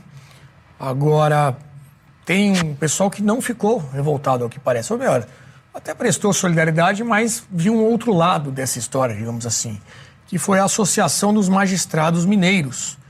Fez um post ali, uma declaração, no primeiro momento prestando solidariedade ao, ao policial morto, mas, e esse mas é bem grave, diz que no fundo a culpa de tudo isso é uma grande desigualdade social. Então, uma sociedade sem oportunidades e que acaba gerando essa violência urbana, que foi o que levou o criminoso a cometer este crime. No Bauer, eu acho que isso é um sintoma, né, do, do, do que você viu, você viu falando antes. Essa imagem toma pronta, conta do crime, né? Imagem pronta e acabada do que a gente está falando aqui há alguns programas. A depoimento emocionante da sargento, É, o Sargento, cargo capitão. dessa policial eu não tenho aqui exatamente, mas. da oficial. É. É emocionante porque não é o primeiro que a gente vê, mas ela fala com bastante convicção. Não é a primeira vez que a gente ouve essa história. A saidinha é uma barbaridade. Agora, quando você vê autoridades do legislativo, do, do judiciário, que estão convencidas desta ideia de que a, a origem do problema é a desigualdade social, nós temos um problema muito profundo mesmo. Porque sensibilizar as, as, as autoridades ou os projetos que estão no Senado e na Câmara, mas não ficam indo e voltando. Esse, esse projeto ele fica indo e voltando, é uma, uma vergonha nacional. Sensibilizá-los com esse tipo de coisa deveria ser suficiente, ainda assim não é, para acabar com a saidinha, para ter um, um regime mais duro, ter, né? A gente não consegue fazer isso. E quando você vê essa, me impressiona muito essa essa manifestação dos, do, do magistério, do magistrado da, de Minas Gerais. Associação Porque isso dos Magistrados é, Mineiros. Dentro das instituições do judiciário, tem essa visão, vamos chamar aí, usar os, os- os termos que o Jean, o Jean Turco usou aqui, né? Eu não sei se é neomarxista, se é, se é socializante, não importa. O fato é que é uma visão turva da realidade. E os resultados são a criação de mais pobreza e mais violência. Porque é isso que a gente está vivendo nitidamente. A gente enxerga isso, porque o que a gente viu nessa cena é a expansão e a, eh, da, da violência e a, inoper, a impotência das autoridades de segurança. Não existe Estado sem força de representação. O monopólio da força é o Estado. É um Estado fraco, inoperante, frágil. Dá o quê? Espaço para contravenção. Então, assim, se o, a Associação dos, dos Magistrados está dizendo isso, está tá evidente o problema que a gente está enfrentando. Dizer, como é que você muda a cabeça do sujeito? Isso vem desse processo educacional que o Jean Turco falou. Processo que vem de décadas. E não é só aqui, na América Latina inteira. Agora está indo para uma boa parte do mundo democrático, mas no Brasil é uma coisa endêmica das universidades, das instituições de formação dos quadros, do nosso capital humano. Está todo mundo contaminado com essa ideia turva, essa ideia equivocada, essa ideia bonitinha, cheirosa, que gera mais violência. É, ó, só dando um contexto maior aqui, é, essa declaração foi feita pela, pela associação. Eu queria até colocar na imagem novamente, produção, esse print aí da, da, da nota da Amages, porque na verdade aconteceu o seguinte: a juíza que soltou, né, que liberou ali o preso, começou a ser muito criticada, então é uma resposta a essas críticas. Então, com- é, a nota ela termina assim, né? Na verdade, tem um texto anterior que presta solidariedade ao policial, mas ela termina assim. É lamentável vincular a tragédia experimentada pelo corajoso Sargento Dias ao juízo, né, no caso, a juíza, que concedeu o benefício previsto na lei. Está dizendo que está na lei, então está tudo bem. Afinal, o ocorrido reflete a sociedade em que atualmente vivemos. Cada vez mais violenta, armada, então a culpa também aqui é do armamento, e intolerante, recheada de ataques inexplicáveis por trás das redes sociais. Ainda botou as redes sociais aqui, no meio da conversa. Claro. O gerador automático Essa aqui eu nem tinha chamado a minha atenção, mas botou as redes sociais aqui Tem que também, aproveitar deputado. essa crise de algum jeito. Não enfrentando os verdadeiros motivos da violência urbana, que é o quê? Fruto da desigualdade social, falta de oportunidades de trabalho lícito aos egressos do sistema pris- prisional, ou seja, o pessoal que deixa a prisão. Além da falta de perspectiva de futuro para inúmeras pessoas. Belo Horizonte, terra do nosso Jean Turco, 7 de janeiro de 24, o juiz Luiz Carlos Rezende e Santos assina essa nota. Ele que é o presidente da Amages. Olha, precisamos de uma reforma É, do sistema. frase vai ter que ser dita a cada notícia aqui. reformas, a gente precisa de várias reformas. Mas aqui a gente está falando uma que custa vidas de uma maneira direta, que é o Código Penal. Precisamos fazer essa revisão. Tem vários deputados e senadores que são policiais, ex-policiais, tanto polícia militar, como polícia civil, como polícia federal. Eles querem fazer reforma do Código Penal. Entendem exatamente esse problema. esse, é, o Código Penal brasileiro está matando não só os policiais, mas também a população. É. E está colocando o judiciário em descrédito absoluto. É isso que o Código Penal está fazendo. Então a reforma tem que ser no Código Penal. Então está pacificado aqui o foco do problema. O juiz se pensa de uma maneira marxista, se pensa de uma outra maneira, eh, seja lá translocada, problema dele como ele pensa. Mas o Código Penal reflete a efetividade do que, que vai ser eh, o nosso sistema judiciário e também o nosso sistema penal. E se de fato vai ter bandido na rua, não. É o sistema penal. Então é ali que tem que ter a reforma. Agora, os partidos de esquerda não querem fazer reforma do Código Penal. E aí é o que é a grande pergunta. Eu vou perguntar aqui para os meus colegas. Por quê? Existe aí uma simbiose muito grande dos partidos de esquerda com o crime organizado. É, estamos falando. Está óbvio. Isso está óbvio. Esse bloqueio político de querer reformar o sistema penal é porque os partidos de esquerda têm vínculo com os crimes, o crime organizado e também o crime não organizado. É por questões ideológicas, aquele crime é, de momento ali, eles querem ver a turba tomar conta, querem ver caos na rua por, por questões ideológicas, seja lá o que for. Mas os partidos de esquerda fazem bloqueios à reforma do, do sistema prisional, do sistema penal como um todo. Então, vamos perguntar aqui, até para esses líderes de esquerda, se Vamos lembrar da Rússia, a história da Rússia, a Revolução Russa. Foi assim? Eles usaram criminosos para fazer a Revolução Russa, não tem a mínima dúvida. Mas o que, que sucedeu depois? Foi repressão a esses grupos criminosos. E a história da Rússia é uma história de uma longa história de repressão de grupos criminosos, assim como foi na China. A mesma coisa, uma longa história de repressão de grupos criminosos. Vai ser traficante na China hoje? Vai ser traficante em Singapura, algum desses países asiáticos que já passaram por isso. É impossível. Pena de morte. Pena de morte. Então eles são rigorosos contra o crime. Então, que, que, qual é a sinalização aqui? Que é por isso que eu estava falando a minha primeira interferência. É que a esquerda brasileira, ela perdeu, ela não tem esse apoiamento popular e ela está se transformando numa vitrine do crime organizado. É isso. É. é isso que a esquerda brasileira está sendo. Se ela fosse de fato um sistema que fosse se impor como Estado e que tem uma proposta de país e uma saída ideológica melhor do que esses reacionários, conservadores, liberais, se ela de fato tivesse essa proposta, uhum. ela estaria reprimindo o crime, porque quem está tá sofrendo mais com o crime, organizado ou não, é a população de mais baixa renda que eles dizem proteger. Exato. É. Então, isso aqui está me, tá, tá, tá me suando que esses partidos todos de esquerda são meros fantoches e vitrines dessa, dessa onda de crime que está tomando e, conta isso do país. Não tem como esconder da população, né? Como você disse. Você pode ter ali aquela cerimônia toda com o Lula falando de maneira pomposa, mas a pessoa que está no ponto de ônibus e é assaltado e perde o celular, ela não cai nessa, é, exato, pra, nessa narrativa, né? Como a gente falou antes. Os comportamentos já, já tornam óbvio é, exatamente a que lado você está alinhando. Uhum. Né? Então, esse comportamento de você criar, ah, é uma narrativa, é pela democracia. É pela... Quem é que está acreditando nisso? Eu não estou vendo essa população aderindo a essa luta pela democracia que o governo e o judiciário estão promovendo. Certo. Eles sabem que é exatamente o oposto. Agora, esse caso específico da saidinha, Jean Turco, é, há um projeto que já foi aprovado na Câmara, projeto que inclusive tem a relatoria do deputado, então deputado Capitão Derrite, que hoje é o secretário de Segurança aqui de São Paulo. Inclusive, depois desse crime, mais uma vez ele lembrou sobre esse projeto que está parado agora no Senado. Né? Então já, já teve aprovação no ano passado e simplesmente não é pautado dentro do Senado.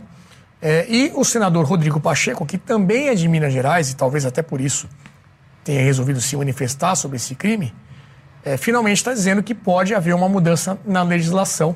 Vamos dar uma olhadinha aí nos tweets que ele publicou após este crime lá em Minas. Deixa eu olhar aqui para poder ler direitinho.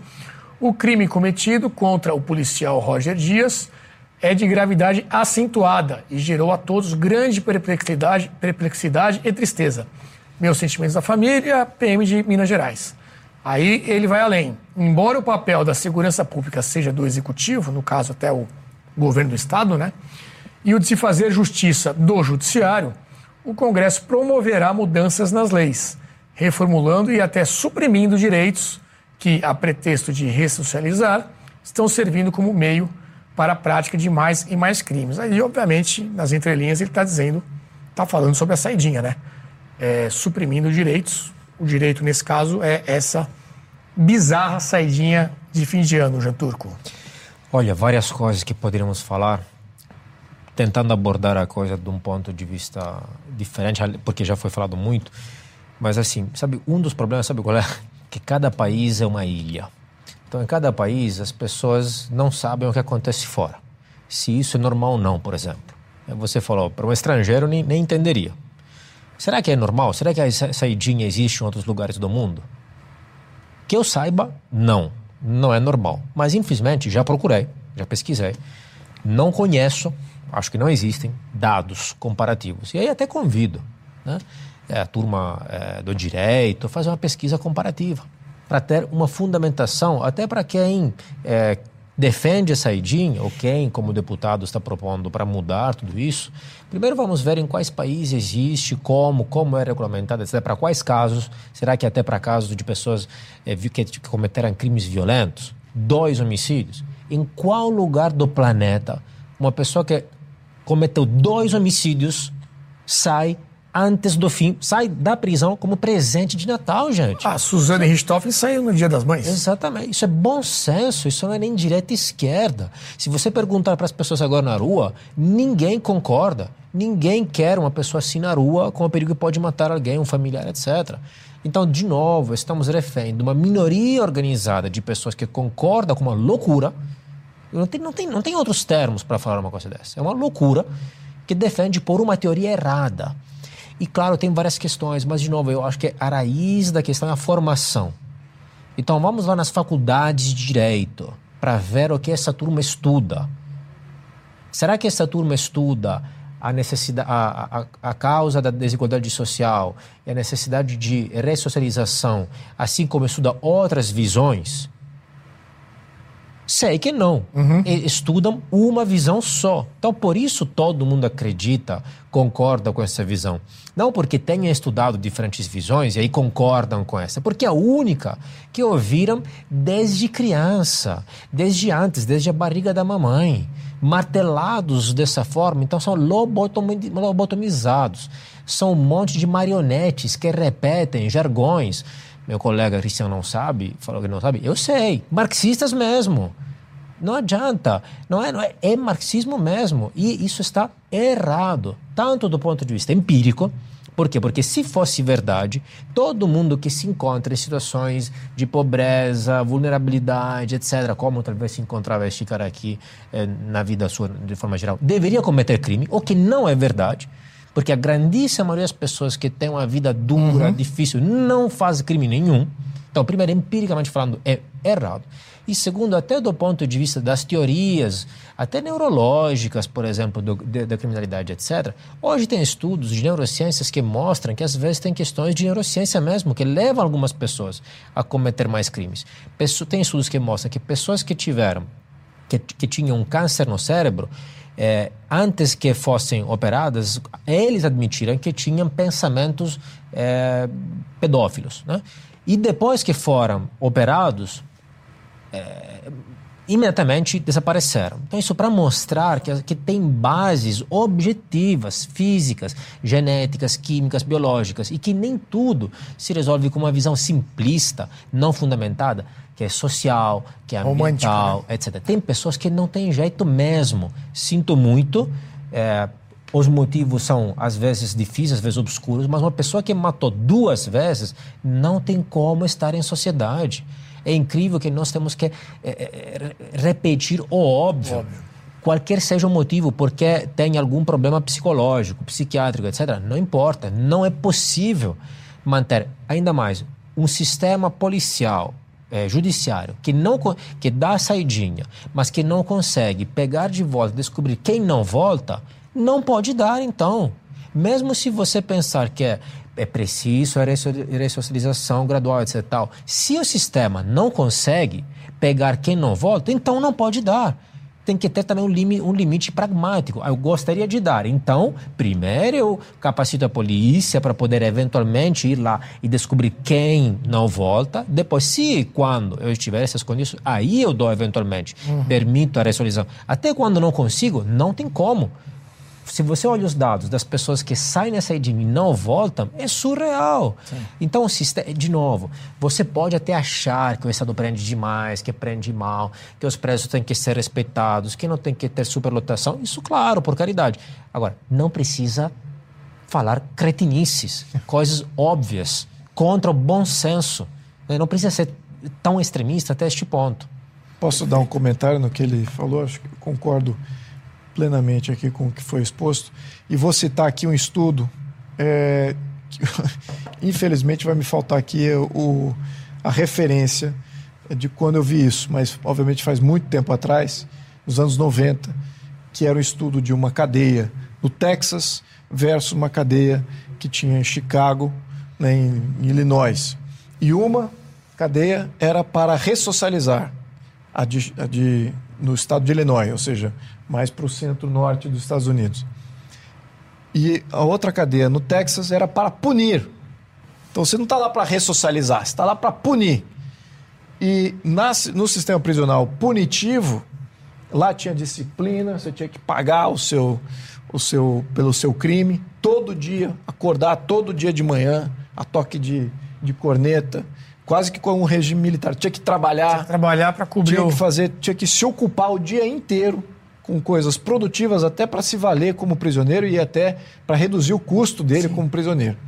Do outro lado, você tinha a, a, de Illinois, era da ressocialização, então tinha televisão, tinha grupos, área de convivência, área de socialização, etc. Bom, e acho que era no espaço de 10 anos, o sistema prisional punitivo, zero de rebelião. Zero de rebelião. E até esse efeito socializador, uhum. de ressocializar, alguns saíam mais capacitados para se ressocializar, reintegrar uhum. integrar no, no, sistema no sistema trabalhista. Já o pessoal de Illinois, não. Houveram várias revoltas, não conseguiam ter disciplina, não conseguiam ter organização pessoal, até assumir culpa de nada. Era tudo uma questão de, assim, de, do meio estava sempre pedindo mais e, e, custando muito mais ao Estado. Então aí você tem duas experiências separadas. Uhum. Eu prefiro o sistema punitivo. Essa, é. essa ideia de ressocialização eu ainda não vi funcionar. Eu só vi funcionar no mundo é a repressão no sistema prisional. Como até mencionando a coisa de drogas, como a gente mencionou antes. É, todos os países que estão vencendo a guerra de drogas são países que reprimem, reprimem arduamente a questão da droga. Não é que cria é, saídas de convivência ou de coabitação praticamente com, com o problema da droga. É, e, e, tem sempre um exemplo clássico, né, que é o da tolerância zero, que foi aplicada lá em Nova York, para qualquer tipo de crime, por menor que fosse, ele ser reprimido. O prefeito Giuliani, né, que fez isso. Uhum. E também é sempre lembrado nesses casos. E se você quiser fazer um mergulho, um raio-x sobre o problema da criminalidade no Brasil, eu recomendo que assina Brasil Paralelo e assista a nossa trilogia Entre Lobos. Inclusive o Capitão de Hit, que eu citei aqui agora há pouco, é um dos entrevistados ali que falam mais nesse, nesse documentário, trazendo todo o problema, não só do dia a dia do policial, ele que, que também é policial, é, mas também nessa questão do legislativo, né, da legislação penal, que acaba facilitando muito a vida dos bandidos. É, temos uma outra pauta aqui, pessoal, que é aquele caso da Choquei, né, daquele perfil de fofocas, que acabou resultando, infelizmente, na morte de uma jovem, a Jéssica, que teve uma notícia falsa publicada por, por esse perfil, pelo perfil da Choquei. Na verdade, foi publicada no primeiro momento por um outro perfil, menor, um garoto do blog, se não me engano o nome, falando uma besteira ali, uma suposta, um suposto relacionamento dela com o influenciador, o Whindersson Nunes colocou prints ali de uma conversa falsa que nunca existiu. A vida dessa menina virou um inferno, ela começou a ser perseguida nas redes, é, e aquilo impactou ela de uma forma muito forte. Foram reiterados pedidos para que parassem com aquelas é, publicações. A mãe dela chegou a gravar um vídeo também ali chorando, falando: Olha, minha filha tem depressão, ela está muito abalada com isso, parem com isso. Infelizmente, isso não aconteceu. Inclusive, o dono de uma dessas páginas, é da Choquei, acabou até tirando um sarro é, da menina quando ela fez um texto ali pedindo para que parassem com essas publicações, falando: ah, já, já passou a, a redação do Enem, para com isso, né? Como é, é, menosprezando ali o sofrimento que ela estava tendo, ela acabou tirando a própria vida. E aí, a partir dessa tragédia, houve uma grande investigação em torno dessa rede, né, que no final é uma rede que opera em conjunto, que é, é muito influenciada por uma agência chamada Mind. Né? Foi publicado um vídeo no YouTube, que eu, a gente tem até a imagem desse vídeo, que foi feito por um youtuber chamado Daniel Penin. Quase 3 milhões de views menos de uma semana. Um vídeo que viralizou bastante, onde ele mostra como é que funciona essa rede de influenciadores. Então, é uma agência que tem vários perfis, milhões e milhões de seguidores, e aí você consegue botar algum assunto em evidência, gerenciar alguma crise, e nesse caso, todos os perfis têm um direcionamento ideológico muito definido, que é um viés de esquerda muito claro. Né? Então, a gente ouviu durante muito tempo falar sobre gabinete do ódio, é, militância digital, milícias digitais, né, que fariam ali parte da estratégia da direita, principalmente do ex-presidente Bolsonaro. Nunca tivemos nada muito concreto em relação a isso, não estou dizendo que não exista, mas nesse caso, sim, nós temos ali várias documentações e, e provas e ligações de um perfil com o outro mostrando esse assunto. É, mídia em geral não noticiou muito, foi mais uma coisa de internet mesmo que acabou repercutindo. Você não teve também muitas declarações de ministros do STF que costumam falar sobre diversos assuntos quando acontecem coisas desse tipo. É, e a grande mídia também não deu essa atenção para um caso que acabou terminando com a vida de uma jovem, afinal de contas, né? Eu não sei o quanto que os nossos comentaristas aqui acompanharam esse caso, mas eu acho que mais uma vez é algo que cai nessa questão que vão acabar usando para regular as redes e, e, em torno dessas narrativas, né? Quando a gente tem realmente um caso de das famosas fake news e difamação, existe também a possibilidade, possibilidade não, a família já disse que está entrando é, judicialmente contra esses perfis, ou seja, está usando a legislação atual para ter minimamente ali justiça em relação a esse caso. Quem que gostaria de comentar? Lobauer. Eu só vou falar, eu acho que esse final que você colocou é exatamente como eu penso, o que a gente tem dito aqui, né? É, eu, não conhecia a Mind, não conhecia, eu não sou também público para, enfim, talvez eu não seja boa referência para ter as, conhecimento de toda essa rede. Eu fiquei conhecendo agora, em função dessa tragédia aí. E agora em função da reportagem que você tá, editou. É, mas o que eu acho é o seguinte, sublinhando aquilo que a gente tem dito aqui. Por isso nós vamos entrar com uma censura e tirar o Mind da, da rede? Não eu acho que a justiça tem que, a família da, da garota e a justiça de uma forma geral, o Ministério Público, tem que investigar e se tiver realmente um conluio aí montado para criar essa, essa, esse resultado, que é um resultado financeiro, está seguindo dinheiro com a morte de uma pessoa. Essa não, empresa faturou 550 milhões no ano passado. Então, então se, se comprovado isso, aí haverá uma punição pela justiça, mas não é o caso de você tirar do ar, entende?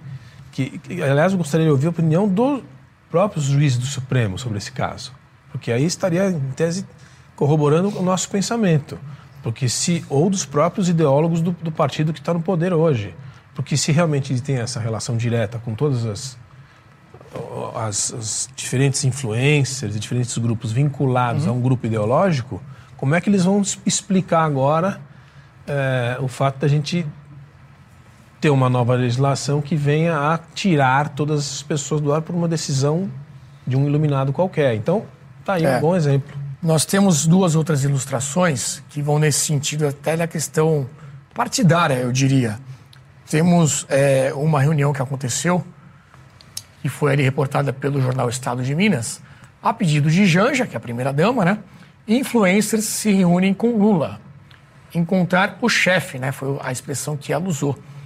Então está ali uma grande reunião com um grupo de influenciadores, muitos deles fazem parte dessa, desse time agenciado pela Mind, Está ali a data, que foi no início do ano passado, é, chamando então o Lula ali de chefe. Né? E a próxima imagem é justamente o Lula, após a eleição, agradecendo a atuação desses influencers. Então, não ganharíamos as eleições se não fosse também o trabalho voluntário de influenciadores nas redes.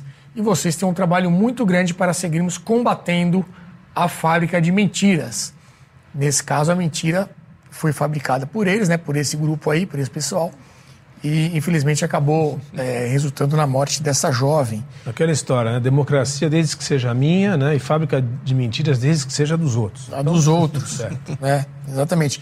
É, você falou em tirar do ar, é, muitos perfis desse pessoal acabaram saindo do ar voluntariamente. Então, vários influencers aí apagaram seus perfis. Lembrando de cabeça aqui aquele Castanhari, né? Que, que fala muito sobre vídeos é, sobre história, né? Tem aquele canal Nostalgia.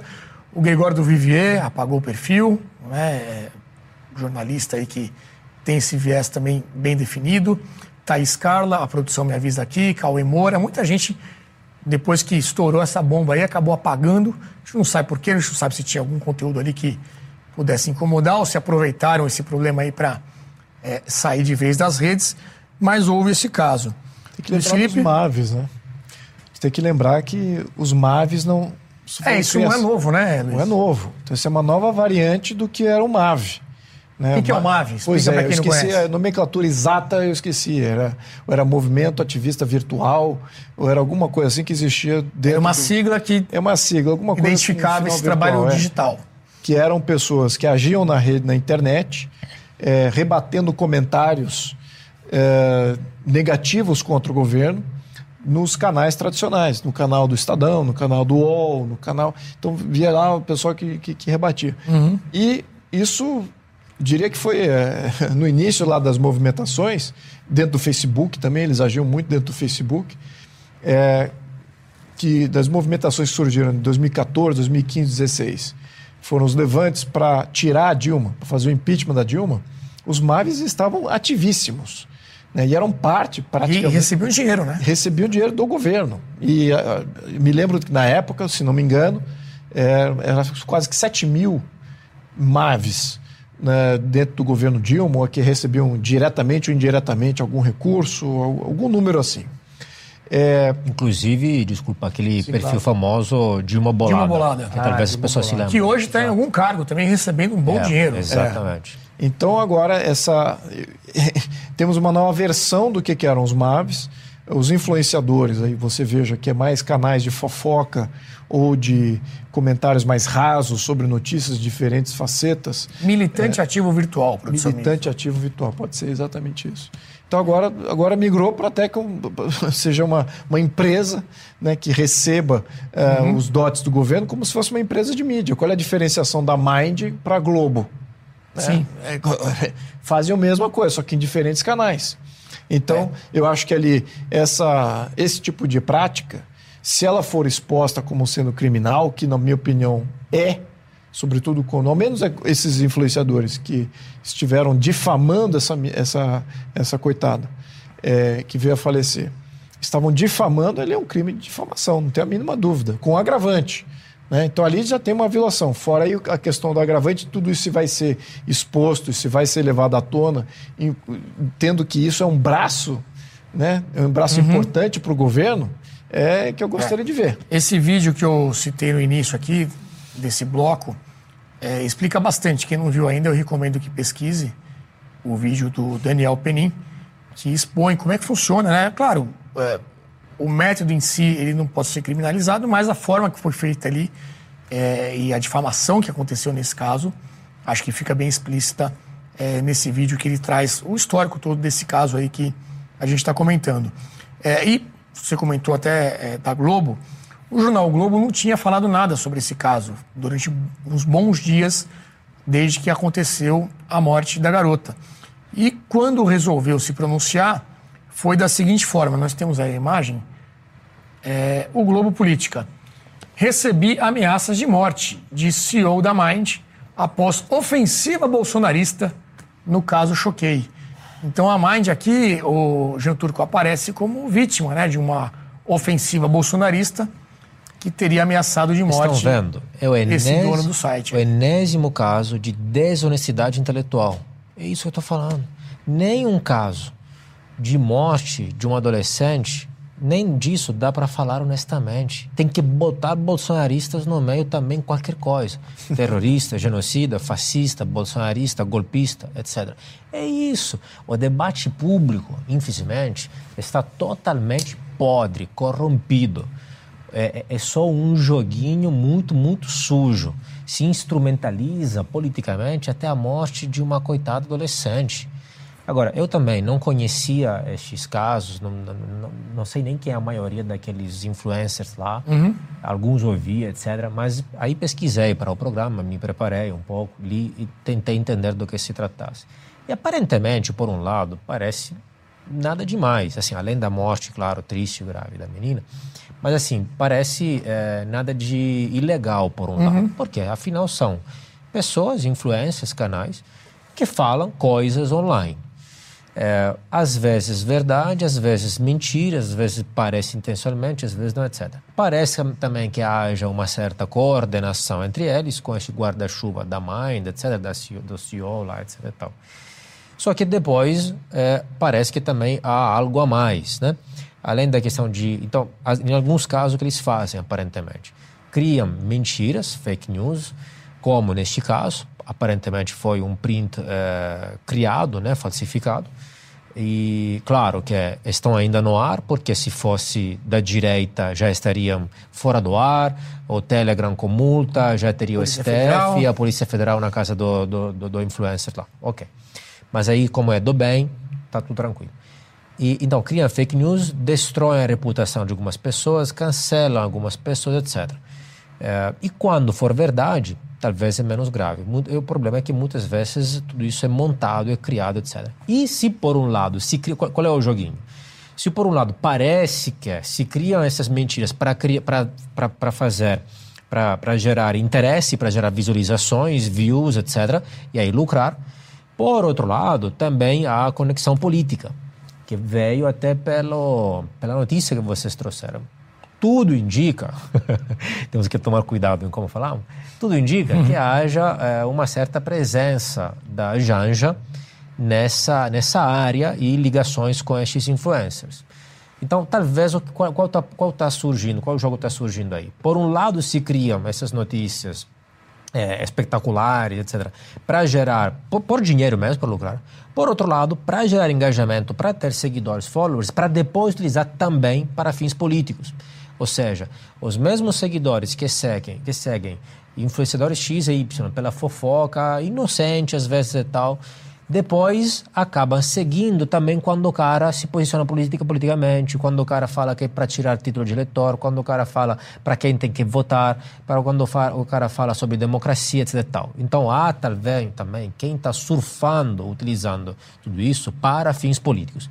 Por quê? Porque infelizmente nós temos eh, muitas pessoas, não sei quantificar, especialmente jovens, que formam sua posição política, decidem para quem votar, formam suas opiniões com base em que famosos e, entre aspas, artistas, e antes artistas, agora artistas e influencers, falam. Isso, de novo, volta, a meu ver, numa questão mais profunda, que é uma mistura de fatores. Um, uma população muito ignorante. né? É o segundo país, se não erro, que mais eh, usa redes social. sociais no mundo por horas, né? horas por dia. O terceiro que mais fica online, na internet de forma geral, no mundo por horas. E essa moda, essa coisa de achar eh, cool, não sei, eh, boa, positiva, a ideia de eh, seguir opiniões políticas de artistas, de cantores. Qu- Qual, qual, qual o embasamento Qual credencial, disso? né? Qu- qu- Qual a lógica disso? Essa ideia que um influencer, eu, eu sigo, seguir como o cara se veste, o piercing, tatuagem, ainda bem, é até mais inócuo. Agora, seguir também politicamente, e aí você vê também que a maioria dos artistas são politicamente engajados e são forçados, incentivados a se engajar politicamente. Este uso, este instrumento da arte, da cultura para fins políticos, né? de novo, Não vamos fingir que não sabemos qual é a raiz disso. A raiz disso, de novo, é marxismo, gente. Que depois usa as marionetes adolescentes, pega eles pela tatuagem, pelo piercing, pela moda, por temas é, supostamente inocentes, mas aí compra eles através disso e depois aí, bom, agora o pacote está pronto, você faz isso, isso, isso e isso, então também tem que votar para esses a campanha, candidatos. inclusive, para todo- tirar o título de eleitor. né, Exatamente. Quem, nós dessa turma, que temos essa tatuagem, que compramos esta marca, que nós vestimos assim, votamos todos para esticar aqui. Você não pode sair da turminha. Uhum. Por quê? Porque, na verdade, é uma socialização. O voto, o comportamento político, é uma socialização, ou seja, você pertence a um grupo, uma tribo, e aí você também vai votar para o cara X ou Y. Não é uma escolha racional, um estudo, você estuda quatro, cinco correntes filosóficas, aí você escolhe racionalmente, aí eu concordo mais com essa, com o conservadorismo britânico, com o comunitarismo. É socialização. Isso acontece. E isso me mostra, e termino, o que é que a luta política está e será sempre mais jogada online. É, os pesquisadores dessa área podem ficar já atentos, porque este é o novo joguinho e se torna sempre mais sutil. É nova, então, por, por, por definição, é, é, é difícil de perceber, de notar, porque algo é um fenômeno novo e é Uhum. muito mais sutil. Não pensem que sejam coisas inócuas, inocentes, porque às vezes, muitas vezes, como parece neste caso, tem, na verdade, um pano de fundo político por trás. Muito bem. É, eu pedi para a produção lembrar aqui de um, um editorial que foi feito pelo jornal Estado de São Paulo. Acho que foi na semana passada, não sei se vocês acompanharam. A gente falou muito dessa questão do STF usar esse artifício, né, de usar medidas ex- excepcionais em uma situação supostamente excepcional. E o Estadão traz ali um pedido que é o seguinte nesse editorial. Pode colocar no ar, produção? É hora de encerrar os inquéritos contra golpistas. Então, basicamente, nesse texto, ele fala: olha, já deu, né, gente? Já cumpriu aí a sua missão. Justifica, diz que era necessário, né, que é, foi por uma boa causa, digamos assim. É, eu lembro também, Luiz Felipe, não sei se você lembra, que o Estadão foi um dos primeiros jornais a criar aquelas listas, né? Do, do que seria supostamente a MAVE do lado da direita com os apoiadores ali do, do, do Bolsonaro, que depois acabou embasando muitas das, das ações que foram feitas contra esses influenciadores de direita. E aí, em linhas gerais, o, o Estadão pede, então, é, para que o STF, olha, já fez, já deu, agora vamos tentar voltar à normalidade. Mas, como alguém já disse aqui, não lembro se foi o Lobauer, uma vez que você experimenta o poder, para você devolver, é muito difícil, né? Vamos ver o que, que vai acontecer. Agora que o Bolsonaro está inelegível e a direita está destruída, agora é hora de parar. Agora Agora é- é, é, hora. é. Agora 9h55 é, ó- é agora. Vamos voltar Agora com é os hora. Antes não direitos. era hora. Bom, é, Mas olha, tem um Ah. ponto que o João Turco levantou de, de qual é o perfil do brasileiro que está sempre online, está sempre na novela midiática online das redes sociais. Também tem aquele outro dado, eu, eu não quero citar errado aqui, porque obviamente que não está fresca a minha memória, de que um número expressivo de adultos brasileiros não leram nenhum livro é, no, no ano anterior. Eu acho que esse dado saiu no início desse ano, se eu não me engano, é, ou certamente no, no final do ano passado. E isso também denota esse, essa, esse lado de que quando você tem uma população que não se interessa por atingir um conhecimento maior, e para você atingir um conhecimento maior, você precisa engajar com tempo, não é através da rede É social. custo, né? Não é através da rede social. Não é nem através de um canal de nós. É através de estudar livros, ler, entender fatos históricos, ter sua própria opinião dos eventos. Isso é o que dá a liberdade crítica, que é fundamental para que a gente não caia na tirania. Agora, quando você tem uma percepção das coisas de uma maneira rasa, é a mesma coisa que você ser ignorante quase que por absoluto. E você consegue manipular as opiniões. E eu acho que é isso que os, esses poderes totalitários entenderam. Como tá fácil de manipular hoje em dia. Ainda mais com uma rede social é, de, de engajamento extremo e uma população que não lê. É, Então- 84% da população não comprou nenhum livro no último ano. Exato. Acho que era algum dado assim, algum dado estarrecedor É. desse nível. Então, isso é que me preocupa como brasileiro. Né? Porque para você ter um país livre, que é no qual eu quero viver, você precisa que o seu co-cidadão também exerça a sua plena liberdade. Ele tenha consciência de como exercer essa liberdade. E até um, é um artigo da Constituição Suíça que diz isso com muita nitidez. Só é livre quem exerce a liberdade. E só exerce a liberdade quem tem conhecimento. Então, é- é- esse é ponto fundamental. Conhecimento aqui, talvez para comunicar né? aqui para todos que estão assistindo a gente nesse momento. Bem. É, Lobauer, a próxima pauta eu acho que é bem cara a você, que a gente vai falar do Plano Nacional de Educação, PNE. Você tem trazido bastante esse assunto para nós, que não está nos holofotes, mas que preocupa, porque acho que tem um impacto justamente nisso Não, que o Luiz está falando. Exatamente. A deixa foi dada aqui com. É, parece- Te- Me desculpe, eu te interrompi, Nem mas. a combinamos, mas foi. É, não, o que o, o que o deputado aqui colocou é, é um pouco o quadro que a gente. Ele colocou os números e, e- e o, a- o quadro que a gente enfrenta, e aí tem esse tema. Não sei se você quer concluir, eu já posso. Não, é isso. Temos aí já até o, É, na verdade é muito a introdução do assunto, É um temos que as imagens que vão soltar já. aproveito aqui, agradeço a você por ter Aham. trazido, porque o Plano Nacional de Educação, ele é, ele é você tem o, o conselho, né, a, a Conferência Nacional de Educação, que produz um documento de 10 em 10 anos, Tá? E as diretrizes para o Plano Nacional de Educação. É, esse documento foi produzido a, a última vez que a gente tem referência em 2001, ele serviu até 2010, depois ele foi prorrogado até 2014, em 2014 ele foi reapresentado e repensado e ele durou até agora. O novo, que deveria durar e influenciar a- o Plano Nacional de Educação e a legislação que vier para as para dezenas de milhões de brasileiros que vão estudar, espero que estudem alguma coisa. Estamos falando aqui de crianças e de, de fundamental 1, 2 e adolescentes. É, vai ser, foi apresentado em setembro e ah, começou a ser discutido em setembro do ano passado e vai ser assinado e endossado agora pelo ministro da Educação em janeiro.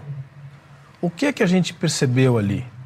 Um documento de 176 páginas que não que trata de diversidade, de equidade, de todos esses temas que são importantes, a gente não- nunca vai negar, que são parte da agenda nacional, agenda internacional, mas, por exemplo, a gente não nota nada ali, nada, absolutamente nada, que diga que todas as crianças brasileiras até 7 anos deveriam aprender as quatro operações. Ou que todas as crianças brasileiras até determinada idade, 9, 10 anos, eu não sei exatamente qual seria o ideal, soubessem ler e interpretar um texto. Então, os números que o deputado colocou aqui são piores do que esses de não ler um livro ano passado. Eu nem tenho mais esperança que alguém leia um livro por ano. Eu tenho esperança que fossem alfabetizadas, porque metade da população brasileira, Luiz, é analfabeto funcional. E o resultado disso é que a produtividade brasileira é essa que ela é. E o resultado eleitoral e o resultado comportamental é essa que o, o Jean Franco acabou de expor. Então, a coisa mais importante que a gente tem que tratar hoje nesse país é a educação. E vamos despartidarizar, vamos despersonalizar a conversa. A conversa é a seguinte: nos últimos 40 anos, ou 50 se quiser, a educação brasileira foi um verdadeiro fracasso. Nós estamos em todos os lugares ruins do PISA, do PIUS, de todos os instrumentos internacionais de medição, enquanto outros países que são semelhantes ou poderiam ser piores que nós já, já conseguiram níveis muito melhores. Para dizer um da nossa região, o Chile. Para dizer um, alguns fora, a Coreia, a Singapura. Que há 50 anos atrás, um era um pântano, o outro era um país absolutamente destruído pela guerra. Então, assim, nós fracassamos. E o que está acontecendo agora é que nós temos um documento ali, deputado, que para os próximos 10 anos. Então, a gente está tentando fazer um movimento de consci- conscientização geral para que a sociedade possa participar da, se não for da prorrogação da assinatura do ministro no dia 31 de janeiro, que pelo menos para adiante mais instituições da sociedade civil possam interferir naquilo que foi escrito por quem? E aí eu concluo. Por esses grupos que o Jean Franco descreveu. Jean Turco. Desculpa, eu sempre falo de Jean Franco. Obrigado. o Jean Turco descreveu. sindicatos, MST e associações eh, vinculadas a um grupo ideológico só. E tanto é verdade que eu enviei para você um documento que é a reação Sim. da, da, da, da, instituição de educação nacional, dizendo assim, que não é verdade, que toda a sociedade foi convidada a participar, etc. Que a gente estamos dizendo aqui. Não vamos Tem entrar uma no outra mérito. imagem aí, né, produção, que a gente pode É, Não colocar? vamos entrar no mérito, não vamos- porque a gente tem que pular essa parte. Nós estamos falando da. tem- aí, aqui. Tela cheia aí pra gente poder ver. É, ó. A reprodução da nota do Fórum Nacional Popular de Educação, FNPE, sobre o CONAI. O CONAI é o, é o conselho, né, a confederação, a, a- a- não é a confederação, é, o- é a conferência, a Conferência Nacional de Educação. Aí já é um pouco a resposta da pressão que a gente começou a exercer no final do ano passado. E assim, a gente, eu digo quem? A sociedade civil, Renato, despartidariza. Nós estamos só querendo dizer o seguinte: tudo bem, quer colocar eh, equidade, diversidade, tudo certo, mas quem é que vai dizer que todas as crianças precisam fazer, aprender as quatro operações até 2034, por favor? É possível colocar isso no texto? É só isso que nós estamos falando. Quem que você acha que tem que comprar essa briga para ter uma Nós efetividade? É o Congresso? É o Congresso. É a única saída. É o Congresso. Nós já conversamos com o deputado aqui, já conversamos com vários outros deputados, frentes parlamentares, mas é- estamos em minoria. Claramente. Em minoria e temo pelo que pode acontecer nos próximos meses, porque é, um plano de interesse nacional e que não é para ir até o fim desse governo ou do outro, é para 10 anos. Ou seja, um país que está condenado, ao que tudo indica, a ficar é, velho antes de ficar rico, isso acho que já é fato consumado. A gente tinha uma chance de ficar rico antes de ficar velho, estou dizendo do ponto de vista demográfico. Sim. E agora a gente já perdeu essa janela. A gente ainda tem uma chance de não ficar miserável e um, um- bando de idiotas úteis comandados por uma ideologia dominante, uma tirania das minorias, se a gente conseguir dar um pouco de alfabetização, capacidade de ler, escrever e fazer contas para as novas gerações. É disso que se trata. Perfeito. Vamos dar voz a essa bandeira aqui. Quem sabe aí com a volta do recesso, né, deputado, a gente consegue Sim. ter alguma, algum retorno lá do Congresso em relação a esse tema, que é muito importante e, obviamente, como eu disse aqui, não está tendo nenhuma repercussão, não está tendo muita atenção e isso acaba favorecendo para que esse plano atual consiga eh, ser implementado. para terminar, temos uma imagem aqui que acho que viralizou até na semana passada, que é impressionante e que vai ter muito a ver com uma das pautas que nós trouxemos, é uma imagem lá de fora dos Estados Unidos, mas que dá para fazer uma conexão com os assuntos que nós falamos aqui hoje. Vamos assistir esse vídeo que aconteceu lá nos Estados Unidos, durante uma, um julgamento.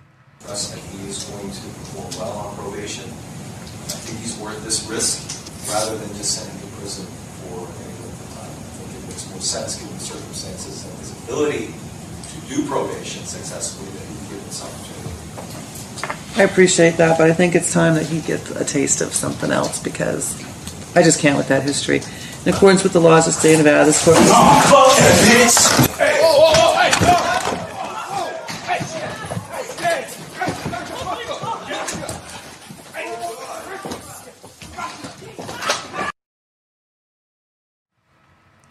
É impressionante. Vamos dar o contexto todo então aqui. Era uma Parabéns à juíza. A juíza, eh, o preso, o advogado preso estava pedindo ali uma liberdade condicional. Vamos dizer que estava pedindo uma saidinha, né? E o que, que a juíza ponderou ali? Olha, com esse histórico dele aqui, eu não vou eh, aprovar esse pedido.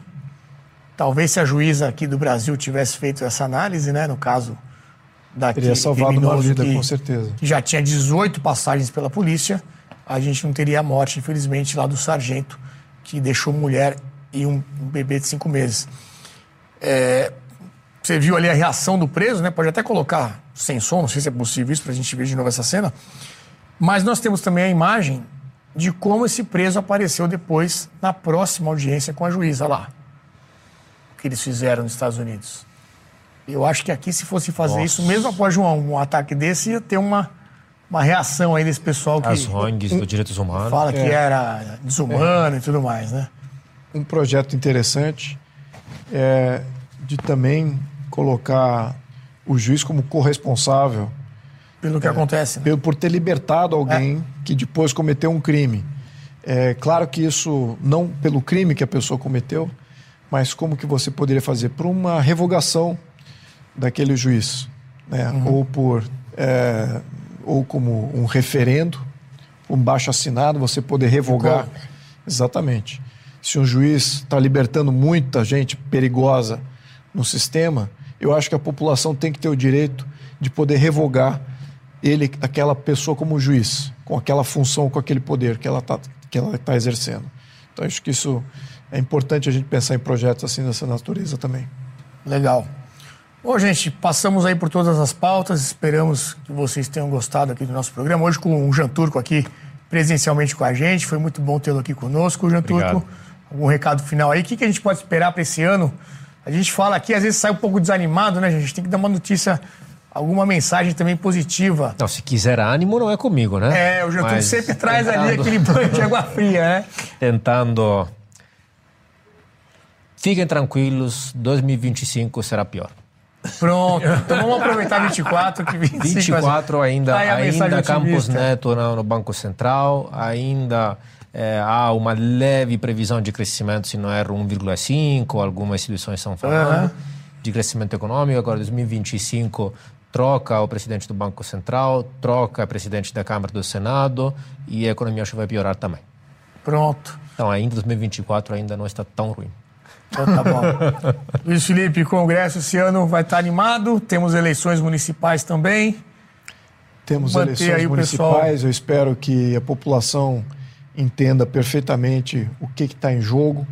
Ela tem que entender que com esse governo federal, o Brasil tem, vai ter toda sorte de risco, não só risco macroeconômico, como risco político e risco social direto que influencia diretamente o cidadão que está votando. Eu voto contra esse governo federal. E eu voto contra todos os prefeitos e vereadores que estão alinhados com esse governo federal. E eu espero que a população, uma boa, maior parcela, pense assim também. Certo. Ô, Boris, vamos acompanhar muito de perto aqui a situação de São Paulo também, né? Que está aí indefinido ainda essa eleição. São Paulo é a o BP vai terceiro- acompanhar aí as eleições de perto. É, não, é uma eleição muito importante, terceiro orçamento do país.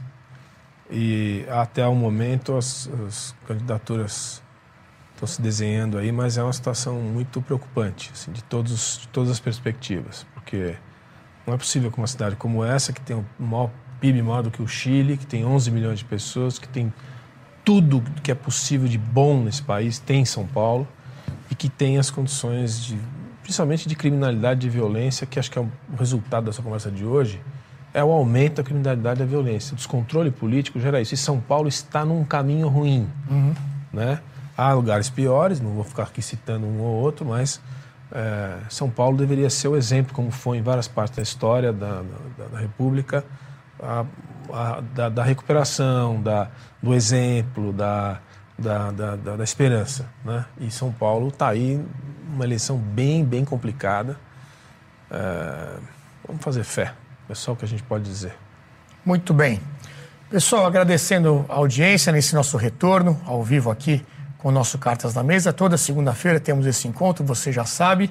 Agradeço a audiência e até a próxima.